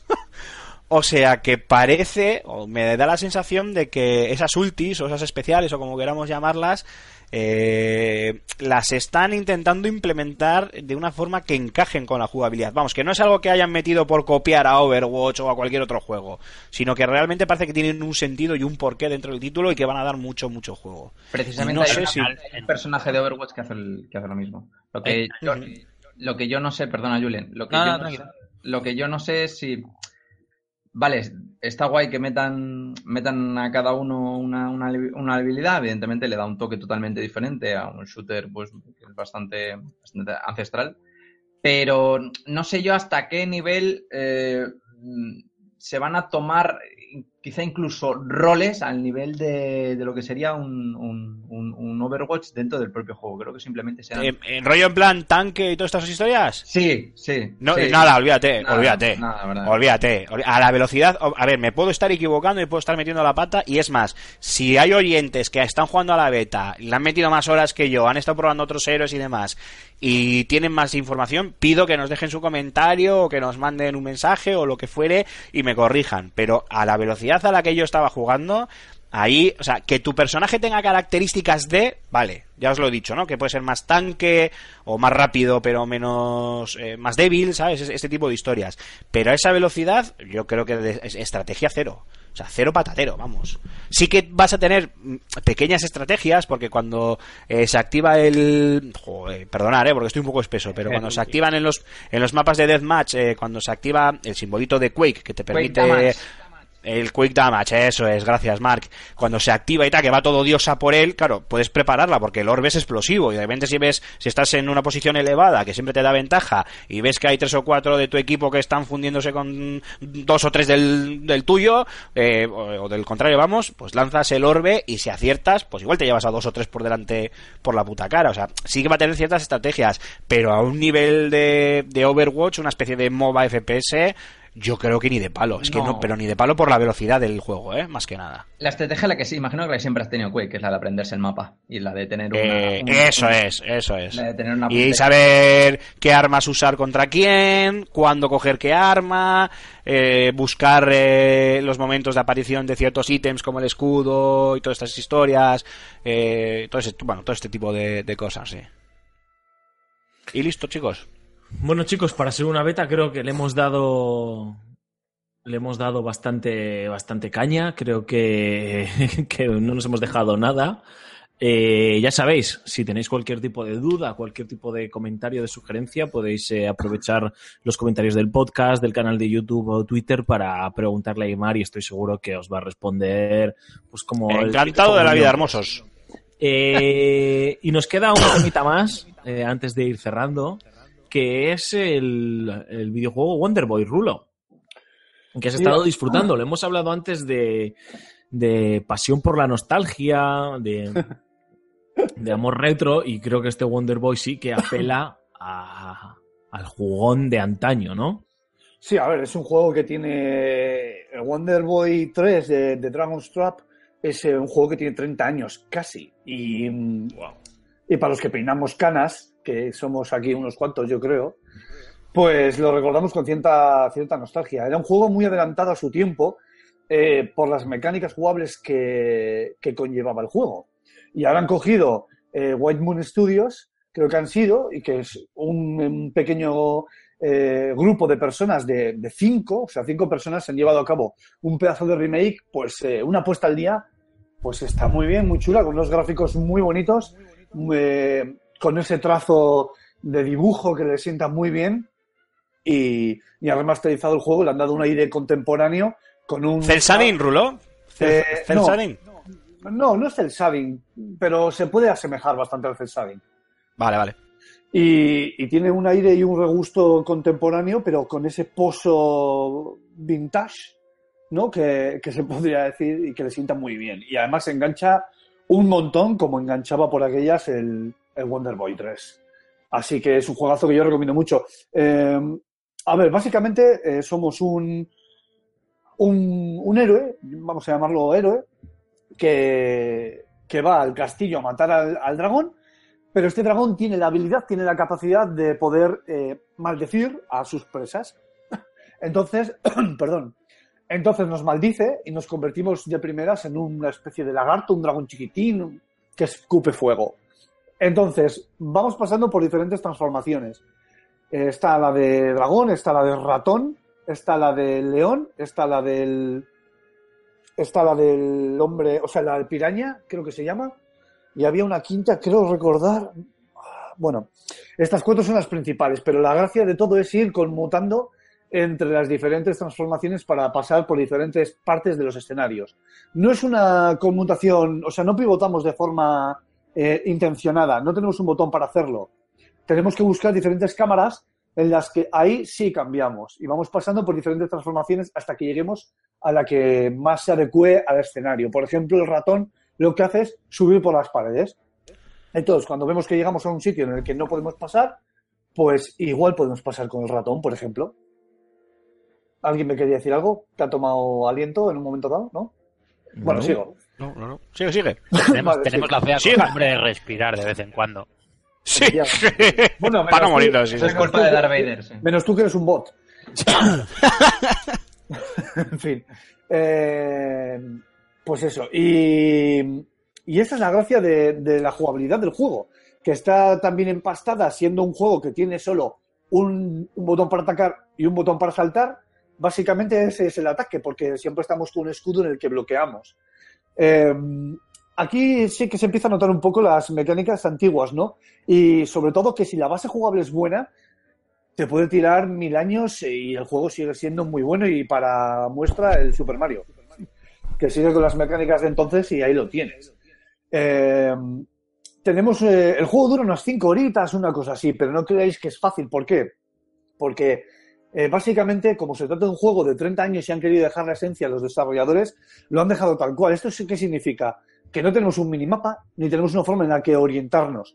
Es el típico juego antiguo en el que tenemos que aprendernos el mapeado prácticamente de memoria para saber qué puerta nos deja en qué sitio y retornar a ella cuando estamos transformados en otra criatura para poder pasar. Y, y eso le da un regustillo pues, eh, pues muy chulo. Y sobre todo, pues eso, el, que te van cayendo corazones a medida que vas jugando y es relativamente fácil morir hasta que le acabas pillando el, el truco de nuevo al juego. Gráficamente ya he dicho que cumple muy bien, o sea, le han dado un toque contemporáneo que le sienta espectacular. Tiene, está traducido al castellano, evidentemente. Tiene unas musiquitas muy melódicas, muy pegadizas. Son las mismas de hace 30 años. Y además han tenido un guiño los desarrolladores que han metido en el juego. Y es que con un botón podemos pivotar entre los gráficos de entonces y los de ahora, tal cual. Y eso, eso siempre mola muchísimo. sí, y pero eso pero- siempre mola muchísimo. sorprende mucho el colorido de los gráficos de entonces. Ya os he dicho que era un juego adelantado a su tiempo. Y, y la muestra es esa. Es un juego que tú lo lanzas ahora mismo en cualquier consola virtual o si lo jugáis en algún emulador o así, os vais a dar cuenta de, de lo bueno que es. Y es gracias a este tipo de cosas, ¿no? A, a la técnica que se usaba por entonces. Con la música pasa exactamente igual. Presionamos el stick el derecho y transformamos la música contemporánea en la de entonces, con los efectos de 8 bits. Y pues bien, puedes jugar con ello, ¿no? Puedes jugar con los gráficos de ahora, pero sin embargo con los efectos antiguos. Y, y eso le da un toque, pues eso, muy vintage, que le sienta pero muy bien al juego. ¿Qué más decir? Tenemos armas secundarias como boomerangs, como rayos, bolas de fuego, y recurrir a ellas es realmente importante, ya que es parte intrínseca de las mecánicas, porque hay muchos enemigos a los que se va a ser muy difícil avanzar si no le tiramos, por ejemplo, un boomerang. ¿Y qué más puedo decir? Porque la verdad que contar, contar lo que tiene el juego, eh, ya lo he contado, quiero decir, no, no tiene mucho más porque no es un juego de nueva generación. Creo que está, 19 sí, está 19.95 en la eShop y que por ese precio me parece una compra, pero extra obligada, porque te vas a divertir, vas a regustar lo que era un juego y unas jugabilidades antiguas, y yo creo que las vas a pasar muy putas si, si no sabes a lo que te enfrentas. Y los que ya sabréis si tenéis ya esos 30 añitos o 20 y muchos, seguramente se- sepáis de lo que os estoy hablando, sin duda. No macho, pues es que lo has, lo has explicado tan de puñetera madre que no, no se me ocurre ni una, ni una pregunta, vamos. Porque no tengo la Switch, que si no me lo voy a comprar ahora mismo. En serio, comentarte. merece mucho la pena. O sea, realmente cobra sentido cobra sentido la Switch gracias a este tipo de juegos, ¿no? Eh, con el, bueno, voy a hablar, claro, eh, voy a hablar de lo que es, voy a comentar muy rápidamente, voy a pasar por encima porque tampoco hay mucho más, pero de lo que es jugar en el modo portátil y en el modo sobremesa.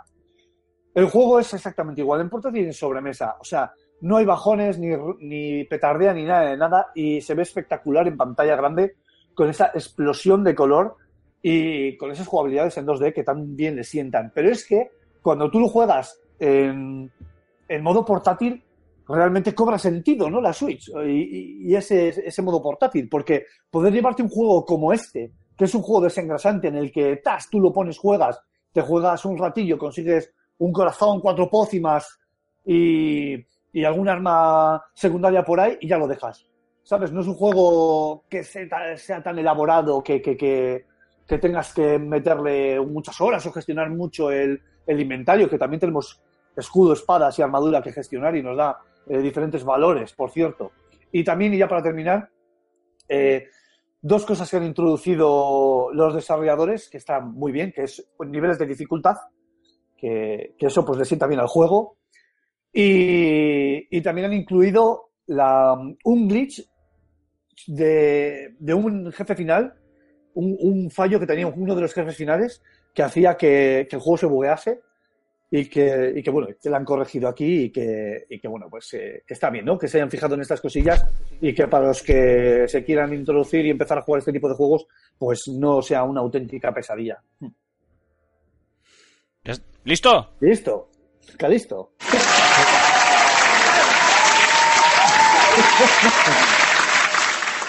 Ha sido, ha sido a gusto y no, no la chapa que no se soltaba Imar. Cago en la- Ya empezamos, ya empezamos. Cabo No, en no tiene nada 10. que ver un jueguito, peque- un jueguito pequeñito como Claro. Wonder Boy con Quake Champions. ¿eh? La verdad que, que hay ganitas, Rula, hay ganitas de, de jugarlo.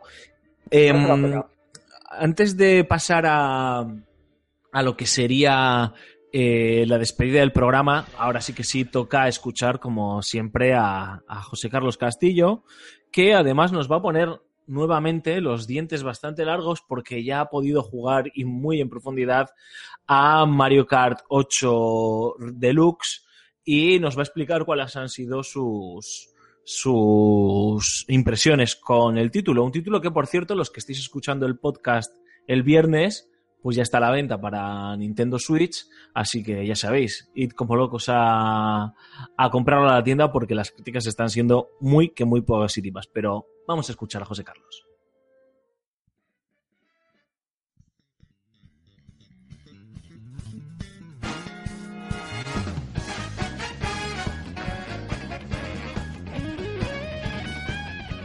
Nadie discute que Mario Kart 8 es el party game por excelencia en términos de conducción.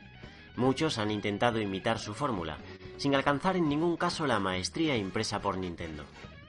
No por nada se convirtió en el juego más vendido para Wii U, 7 millones de copias que valen el doble, dada la escueta popularidad de la plataforma. ¿Podemos culpar a los de Kyoto por ansiar mayor impacto comercial? Desde luego que no, especialmente con el exitoso estreno de su consola híbrida. Mario Kart 8 Deluxe viene a ser la edición definitiva en que otras editoras llevan años empeñadas, por lo que incluye todo el contenido adicional lanzado hasta la fecha. El plantel queda en 42 corredores, con las incorporaciones de Huesitos, Bowsy, Rey Boo, Ingling Chico, Ingling Chica y Mario Dorado. Respecto a los trazados, contamos la friolera de 48, también disponibles desde el minuto 1. Nintendo busca la edición más inmediata de la franquicia, donde un par de pulsaciones bastan para correr con el personaje y en la pista que gustemos, sin importar la dificultad y bajo cualquier esquema de control. Optamos por el Pro Controller, dada la nimia separación de los gatillos en el Joy-Con Grip y unos sensores por movimiento que nunca responderán con la precisión de un stick. Alcanzar el oro en las 12 copas os llevará muchas horas, especialmente a los menos duchos. Pensando en ello se han incluido ayudas como el volante inteligente o la aceleración automática. También ítems como Boo, para robar objetos al rival, y la pluma, supersalto exclusivo del modo batalla. Es este el verdadero protagonista de la reedición, con modalidades más allá de la clásica batalla de globos. A saber, patrulla piraña, bombardeo, batalla de monedas y asalto al sol. Así las cosas, Mario Kart 8 Deluxe ofrece algo más que un a ver quién queda primero, lo que incrementa risas y piques. Nintendo no solo ha conseguido trasladar el título más vistoso de su anterior sobremesa a un dispositivo portátil, sino que mejora su acabado. Todo discurre a 1080p y 60 frames por segundo estables, con mayor nitidez y un boost de colorido. Hablamos del título más deslumbrante visto en una portátil, y es que Deluxe merecería la pena, aunque solo fuese por la opción de disfrutarlo en cualquier parte.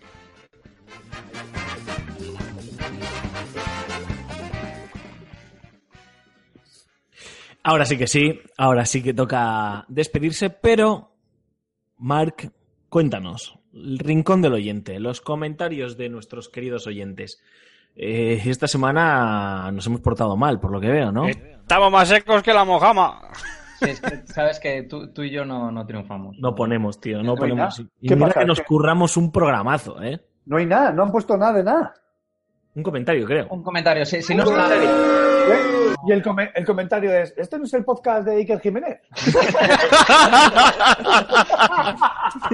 y lo ha, lo ha puesto Iker Jiménez. No, aquí si no estáis los, los guapos de Raúl y Jogarto, no. aquí no. Está claro. No, no, no. Efectivamente. Si no, si no está Gambo para que le metan zascas, no. Es cierto, tío. también, sí. también, también. No, bueno, a ver, antes que nada, eh, saludar a Gonzalo Almendra, a Adrián Lesname y a Raúl Finker, que han estado ahí prácticamente casi todo el programa como tres campeones. Bueno, que haya habrá algún comentario, ¿no? Sí, eh, hay algún comentario. Mm, Leemos primero el único com- comentario para seguir una cronología del programa 3 Cross 12 del señor Rodrich031, que bueno, es un, es un señor comentario, es uno, pero, pero es bueno. Dice, muy buenas, para mí el primer shooter de consolas con el que no me dieron ganas de tirar el mando por la ventana fue el Halo de Xbox. Grande jefe maestro. Suscribo. Los Wow. cibers. Firmo debajo. Exacto. Los cibers, la experiencia sin, sin precios, salvo el que te costaba la hora de conexión. Que los chavales de hoy en día se pierden. Qué buenos momentos con el Counter-Strike 1.6 y los mapas de Rats. Cierto, gran mapa. Los fuertes que se podía montar cada uno en su puesto con carpetas y mochilas para que no miras el de al lado donde estabas en el mapa. Y la introducción a tu vocabulario gamer del término campero. Programa largo, sí, pero ya podrían ser así siempre. Un saludo y hasta la semana que viene. Yo tengo algo que decir, tengo algo que decir y además eh, Julen está de testigo, sabe que lo que digo es, es cierto. Yo diseñaba mapas para Counter Strikes y entre ellos diseñé un mapa de Rats del Ciber en el que jugábamos a Counter Strike. Y. Julen está de testigo. Y buenas partidas además que nos echamos. A ver, estoy de testigo y puedo dar fe de que en ese mapa se podría haber jugado 150 personas contra 150 personas, porque era grande como su puta madre. Oye, ¿no? de Rats, coño. Y era era escala, la era escala, sí. Era una época en la que yo tenía mucho tiempo libre. Esa era la época buena en la que ahora nos quejamos de que los packs de mapas nos los venden a 5 a 5 euros. Y ahí pues tenías packs de 200 mapas hechos por gente que eran buenísimos, como los de Rats, que había 80.000 millones de versiones, y de Assault y de Militia. Y eran todos gratuitos. Oh, Assault, qué Assault. típico. Assault, Assault, ya te digo, Militia, The Train. Italy. Sí. Quitar la nostalgia y me voy a tener que instalar por Steam el, el Call of Duty, ¿eh? Será, será Counter Strike. Counter Strike, perdón. No Joder, vaya día llevas, bonito. Sí, sí, sí, estoy, estoy un poco espeso. Es que estoy aquí en la habitación cerrada, cal y canto y hay demasiado calor. Entonces, Uy, qué mal sonaba eso. Sí, Dale, dale, eh, Marc. a ver, ¿quién es el que se va a fapear aquí al final? Eh, el- Pap, pap, pap. ¿por qué te crees que no tengo cámara, tontorrón? Alfonso, pon orden, pon orden. Bromas No, no, sí, me encanta, me encanta, me encanta. Me lo estoy pasando como un enano. Venga, dale, dale. Esos son bromas del, del chat de, de YouTube con, con los oyentes. Eh, pasamos a algunos comentarios que he recogido de- del chat de, de YouTube. Eh, Gonzalo Almendra mm, dice, mm, tengo unos cuantos de este hombre, dice Activision ya lanzó las reservas y tendrá una beta privada. Eso, es de los, eso de los DLCs, ¿qué, opina, ¿qué opinan ustedes? Yo opino que Activision se está pasando. Espero que el modo zombies en Call of Duty eh, World War II no sea. DLC. Yo lo- con los DLCs es que Activision se lleva pasando lo que no está en los escritos. Entonces, bueno, es tan sencillo como no comprarlos y jugar a los mapas que te vienen de serie y que les den. O si tienes la pastela y quieres gastártela, pues oye, pues a por ellos. Lo bueno es que no son necesarios ni obligatorios para poder jugar al juego, con lo cual, bajo mi opinión, ¿eh? Vale, eh, también pregunta, que acaba de preguntar Ad- Adrián Lesname algo parecido, eh, que dice, ¿Call of Duty World War War será una gran competencia con Battlefield 1? No, Sí, yo eh, creo que no. No, con Battlefield 1 no creo. Yo creo que la pelea va a estar con, con Battlefront Battlefront. 2, porque coinciden en, el, en el tiempo prácticamente y apelan al mismo perfil de, de jugador. Y ahí sí que va a ser una pelea apasionante, ¿no? Pero yo creo que el componente, nos, el componente nostalgia puede jugar y el salir antes puede jugar a favor de, de los que, como yo, nos el dinero nos quema en el bolsillo, ¿no? Y de repente, claro, te plantas el, el 3 de noviembre y dices, ¡buah! Como decía antes Julen, ¿no? Él a su favor, ¿no? Uf, 14 días todavía hasta que salga el Battlefront 2, que a mí por saco quiero y viendo todo el mundo hablando maravillas del Call of Duty, me lo compro fijo. No, no, no, no, no, ni de palo. O sea, yo cuando salga el Call of Duty me instalaré el Battlefront 1 ¿eh? y así me quito esos 14 días de mono y fuera. Y así pasa. Está claro, está claro. Eh, seguimos con Gonzalo Almendra que dice, yo creo que en Nintendo Switch no estará eh, el Call of Duty World War 2, porque por la mala relación de Activision Blizzard hacia Nintendo. Yo tampoco creo, yo tampoco creo. No, no, yo creo que no, eso no, no lo creemos nadie. o sea, Yo creo que oye, bueno, pues sale- nos llevamos a la sorpresa. Justo que- es el que tiene la campaña de los nazis, tío, la de Switch. Sí. Maldita sea. Yo creo que antes sale el Overwatch, fíjate lo que te digo. Yo creo que Me antes estoy sale viendo- un, un Call of Duty antiguo. El Yo es que me, me estoy viendo a, a Raúl con la Switch en el trono jugando al Call of Duty. ¡Granadien! This is done, this is done. Que no, no, que no le llega, no le llega el wifi. No, sí, no, me, no me va a llegar, chaval, pero sí tengo el router ahora del váter. Pero precisamente para eso. Entras en el váter de Rulo y te encuentras, y esto es verídico, un iPad que está ahí puesto. Correcto, doy fe, doy fe, doy fe de eso. La hobby consolas, la Playmanía, la Nintendo Acción, Qué hijos de puta. eh, muy interesante y Sí. Hombres, pe- hombres peludos. Año cero, Ma- madre mía. la año cero, es verdad, año cero. la Penthouse. Nah, ¿Cómo eso ya tienes no. que tener? ¿Cómo tienes que Y la tener? Retro Gamer, si no me equivoco. Puede ser. Joder, macho. Las la visitas de. Lo, lo cual significa que todos hemos ido a plantar un pino al baño de Raúl. Rulo ha ido alguna vez a plantar un pino al baño y cuando ha salido ha pasado una década. ¿Cómo tienes que tener, eh, Rulo, cómo tienes que tener el tercer ojo de abierto, eh? Sí, O sea, que ser- sí, parezco un salubrio. Siguiente o sea, pregunta, siguiente comentario. Vale, último Parece comentario. Tú. Último comentario. ¡Ay, qué pago! ¡Mierda! Última pregunta de ¿eh? Gonzalo Almendra, esta es polémica. Dice, ¿cuál serán para ustedes el juego del año 2017? Joder, sin ningún género de dudas. Sí, Pues no sé ni qué ha salido este Wonderboy, año. Wonderboy. Wonderboy. Yo Ah, ¿Qué he creo jugado que- este año? Ya lo he reseteado, tío. No, Zelda. ibais a Hostia, de las, de las Zelda. Guardian, joder. Ibas a decir todos No, el no, Zelda. no. No, ese salió a el decir Zelda. ¿Salió el no, 16? hombre. Sí, el Zelda, el Zelda, sí. Yo creo que el Zelda. Es que sido- Yo de lo que he jugado hasta ahora... Va, el más Effect, Andrómeda. por los, por los empezado a jugarlo, ya comentaremos. Eh, yo, lo tengo muy, cl- yo, yo lo tengo muy claro, creo que va a ser Nier Automata. Por lo que, Oh. por lo que he jugado, creo que Nier Automata va a ser el mejor juego que he probado yo. Por, por un momento he pensado que, que, que Mark iba a decir el Counter-Strike. Bueno, ¿algo más? Sí, eh, Adrián Lesname dice, yo lo que intentaría sería sacar este juego como último, se refiere al, al Call of Duty, y tener a los tres estudios llevándolo de contenido eh, continuamente. Sí, claro. Y Activision, sí, claro. Y Activision va a dejar la gallina a los huevos de oro que se muera. Mis cojones. Al año que viene, otro Call of Duty, vete tú a saber, pues eso, la guerra de secesión, Vietnam, la guerra civil española, la prehistoria, los Far Cry, vete tú a saber. Sí, básicamente. Eh, hará Activision en modo, modo Blizzard. Eh, y pregunta, eh, ¿qué va a vender más en la semana de lanzamiento? ¿Battlefront o Call of Duty? Yo creo que En la semana de lanzamiento, Call of Duty. Yo también lo creo. Seguro. Yo pienso. No lo sé. En la, no me en la atrevo. semana de lanzamiento. No. Porque Battlefront va a caer, va a caer al mucho en- ya para el proceso. Sí, para Pero Navidad. Call of, Duty es, Call of Duty es muy general. Battlefront al final eh, es sobre todo ¿Cómo muy que para fans ¿Cómo que también. Call of Duty es muy general? Si vamos a hacer, si, si es de la Segunda Guerra Mundial. Venga, hombre.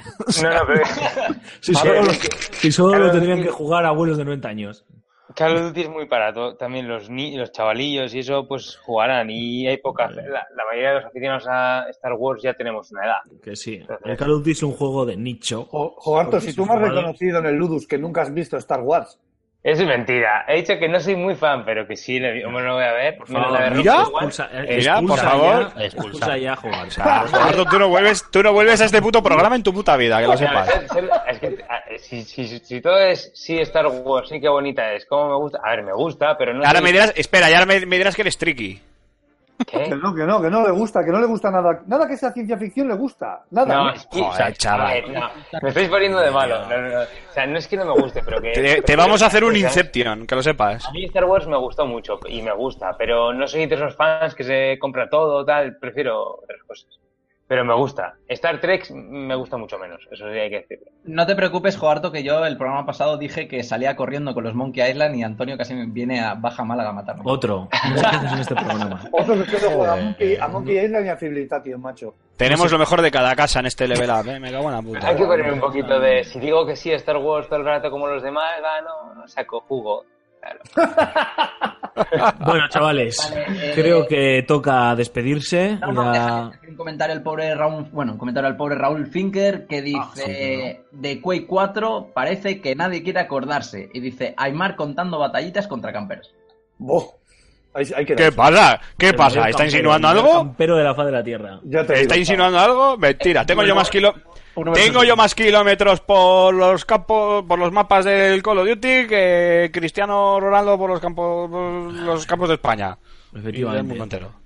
Vamos, Oye, queda, queda una preguntilla por ahí que he visto eh, que, que nos la hace Gonzalo Almendra de las últimas, eh, ya que más que nada porque lo hemos mencionado, eh, que, que se extraña la saga Medal of Honor, que si creemos que en algún momento regrese o que si creemos que está muerta. No lo La tienen en, la tienen, no, no, la tienen, a ver, eh, el último, es que me acuerdo, me acuerdo porque lo, porque es que además me encargué yo de la review. El último Medal of Honor que salió, que fue desastroso a nivel de, de ventas y de críticas, a mí personalmente me gustó, fue el Medal of, eh, fue el Medal of Honor Warfighter.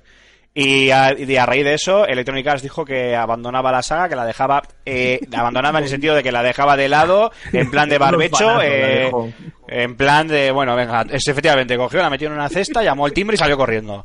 Y, y dudo, y dudo mucho que veamos un Medal of Honor en mucho tiempo. Si es que volvemos a verlo, o que cedan igual los derechos a una tercera para hacer alguna cosa y tal. Pero vamos, después del batacazo de Warfighter, o sea, olvidaros de Medal of Honor en mucho tiempo. Teniendo a DICE eh, que está haciendo eh, Encima eso. auténticas superproducciones, eh, ya sea en conflictos más o menos modernos o como el año pasado volviendo a la primera o yendo a la, a la primera guerra guerra mundial yo creo que Medal of Honor pues es un es es un bonito recuerdo en la historia de los videojuegos y creo que está bien ahí, ¿eh? La verdad, ¿eh? creo que, Esta vez que- la estantería, como Sonic. que bueno, es que eh, la cagó. Activision, la, o Activision Electronic Arts la cagó. Estoy con Aymar. eh, las críticas no la acompañaron. A Aymar le gustó. A mí el juego me pareció grotesco, pero bueno, para gustos los colores. Eh, y Activision creo que fue muy honesta diciendo: Mira, chicos, yo creo que hasta aquí ha dado sus frutos. E- Electronic Arts. Electronic Arts, eso es. También digo que si no llegan a contar con el talento de DICE, es probable que todavía tuviésemos eh, Medal of Honors, ¿eh? Ah, sí, sí, estoy de estoy acuerdo. Estoy de acuerdo, estoy de acuerdo. Y yo, y yo borrando un tuit para Medal of, Honor- Medal of Vietnam. Vaya, vaya. Ya Medal of Vietnam. Ve, ve. No, véate, no creo que Electronic te vaya a hacer mucho caso. No, no, creo que no. Bueno, chicos, ahora sí que sí, toca despedirse. Game over. Y ha sido un programa, ostras, eh, muy épico. sí, sí, Muy bastante, épico. sí. Creo que eh, eh, no recuerdo, eh, intentaba recordar eh, cuando Aymar estabas hablando de Quick Champions, intentaba recordar incluso programas en Uribe FM eh, de, de estos, porque sí que tuvimos alguno así un poco harto que se nos fue de las manos, pero no recuerdo uno que, tuve- que tenga una primera parte, yo por lo menos la he vivido muy divertida. A lo mejor como oyente es un tufarro, allá podéis hacernos un comentario si queréis, pero yo me la he pasado, me lo he pasado muy bien, ¿eh? Y ojalá podamos seguir haciendo más, más directos porque, porque yo creo que ha, que ha sido muy divertido. Y ahora sí que sí, toca, toca ir cerrando el programa. Julen Pradas, caballero, la semana que viene más y mejor, esperamos, ¿no? Esperemos y a ver si tenemos esos mil retweets de, de Sí, Call of sí. Duty, Call, Call of Vietnam. Sí, sí, sí, sí. Lo iba a recordar más adelante, pero ya que lo has aprovechado tú para hacerlo en tu, en tu despedida, ya sabéis, chicos. eh, 200 retweets os hemos pedido como mínimo y si llegamos a los 1000 retweets pues haremos un, un sorteo entre todos los que hayáis retuiteado el tweet de, de Gambo23 en su cuenta de Twitter que además lo he dejado fijado para que entréis en su perfil, lo veáis allí y directamente eh, eh, lo retuiteéis. A ver si Activision nos hace un poquito de caso. Ay, ay, Jogarto, hasta la semana que viene.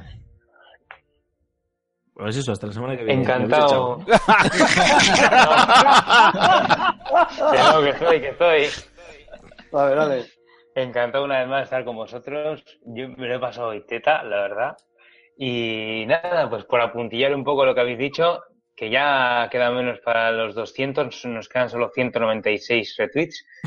Y, nos- y para los 1000, pues hacer la resta. ¿Qué, O sea que, progresión? ¿Qué progresión? Yo creo que para los mil lo que tendríamos que hacer es que Poncho haga una tortilla patata en directo.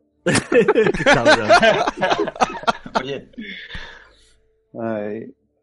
Eh, Jogarto, cuéntanos, em, ¿qué nos vamos a encontrar esta semana en el Ludus? Cuéntanos, cuéntanos, que tenemos ganas de Ludus. buena pregunta. Mejor- dice, yo, yo solo sé que me voy a encontrar a, a, a, a Rulo en el cuarto de baño leyéndose la consola. Bueno, no, no, Venga, Jogarto, que lo vamos a sabes. dejarlo en... Sí, Sorpresa. Vamos a dejarlo como en vilo, en vilo, para que la gente quiera ir a ver el vídeo. Es otra manera de decir que no tengo ni idea. La madre que os Si llegáis a los 200 retweets, un teaser trailer de... Del baño de Rulo, no, no. tío. del baño Si de... llegamos a los 1500 retweets, Rulo nos hace un unboxing de su baño. Claro, sí, sí. Pero con- y luego lo usa. De su baño. Luego lo usa. Próxima video review en el baño de Rulo. Vaya panda. Sí, sí. Sí hay temas, lo que pasa que, claro, eh, como al final intentamos buscar el que salga el último para cuando grabamos, Ah, O sea, que estáis esperando Half-Life 3, ¿no? Sí, y al nuevo Por si acaso salta la noticia, ¿no? Cuando estáis grabando. Eso es. Y al nuevo Duque Nukem. Mar Fernández, un abrazote. Pues nada, eh, animo a todos los oyentes y oyentas a que se animen al, al, al sorteo. Ya sabéis que vamos a regalar un pack de juegos del último Esto es como Kickstarter, tío. Súper Vamos a hacer un Patreon al final, ya verás. Un Patreon y un change.org y lo vamos a hacer absolutamente todo. Y nada, hasta la semana que viene. Rulo, ten cuidado con, con tu ojete, tío. Gracias, tío. Gracias por preocuparte por, por mi ojo. Aymar, sabemos que estás muy, muy ocupado, pero siempre es un placer tenerte, tenerte aquí. Ojalá podamos tenerte más veces porque está claro que cuando vienes esto se desmadra y le sienta muy bien al programa. Pues bueno, me queda ya muy poquito, un par de un par de días, cruzar todos los dedos que os sea posible, incluyendo los dedos de los pies, para que termine todo bien este este viernes y, y nada, a ver si la semana que viene ya vengo con monóculo y pipa, que ya seré un docente titulado en toda regla. Y Y, nada, muchísimas gracias y hasta la semana que viene. y Raúl Romero, cuéntanos, eh, ¿dónde nos pueden encontrar los oyentes? ¿Cómo pueden ponerse en contacto con nosotros? Bueno, ya sabes, lo Venga, que también va. haces. Vamos con las redes sociales. Tenemos revista SF FS Gamer. Empezamos mal en la primera coma y ya empezamos mal. En fin, tenemos también Level Up. Estamos en Facebook, tenemos Twitter, Google Plus y YouTube, donde además de darle like podéis dejar todos vuestros comentarios para que escudriñe el amigo Cormac y luego haga lo que le dé la gana, como hace siempre. También estamos en Ask, buscándonos por Podcast Level Up y por Yo amor creo de Dios. que lo de Ask lo podemos dar por muerto ya, ¿eh? Sí, es lo que iba a decir. sí, por el sí. amor de Dios, que dejéis algún comentario, por No, favor. no, no, no Pero dejéis... si es que aunque lo deje no lo miramos. Ya, también es verdad. Pero también es no me acuerdo de la contraseña, tío. Yo, eh, en fin. También tenemos el canal de Telegram, que ese sí que está en boga, que es FS Gamer de bolsillo. Podéis buscarnos en telegram.me barra FS Gamer. Y por supuesto, no dejéis de visitar nuestras páginas web, fsgamer.com y la página web del Serious Game Festival, finalseriousgamefestival.com. También podéis pasar por el canal de Ludus, por cierto. Y ahí va la ronda de Twitter personales. Alfonso Gómez Ajea, Alfonso... La madre que parió. Arroba Cormac barra baja 20, arroba Turrulius, arroba Pau barra baja R, arroba Antonio Santo, arroba Gambo 23, arroba Jogarto, arroba Aymar barra baja Ziquilín, difundid la palabra el Ludus y abrid el tercer ojo. Game over. Bueno, Rulo, nos escuchamos la semana que viene. Se despide todos vosotros Alfonso Gómez, como siempre agradeciéndoos que nos hayáis, nos hayáis elegido una semana más. Espero que os lo hayáis pasado muy bien escuchando este programa porque yo me lo he pasado como, como un auténtico, como un auténtico, vaya susto, vaya susto me acaban de pegar, como, como un auténtico enano. Eh, y nada, os recuerdo, os recuerdo chicos que tenemos el sorteo y este sorteo ya ha extendido hasta el siguiente nivel. Eh, ya sabéis, 200 retweets, no pasa nada, pero hemos conseguido, pues bueno, todo nuestro objetivo. Eh, mil retweets y entonces, ahí sí que sí, eh, eh, realizaremos un sorteo de una cesta de juegos. Eh, pondremos en la descripción, o bueno, encontraréis en la descripción qué juegos son y cómo participar. Y si llegamos a los 1500 retweets, esto ya está grabado y Rulo no puede decir que no. Rulo nos va a hacer un unboxing de su cuarto de baño.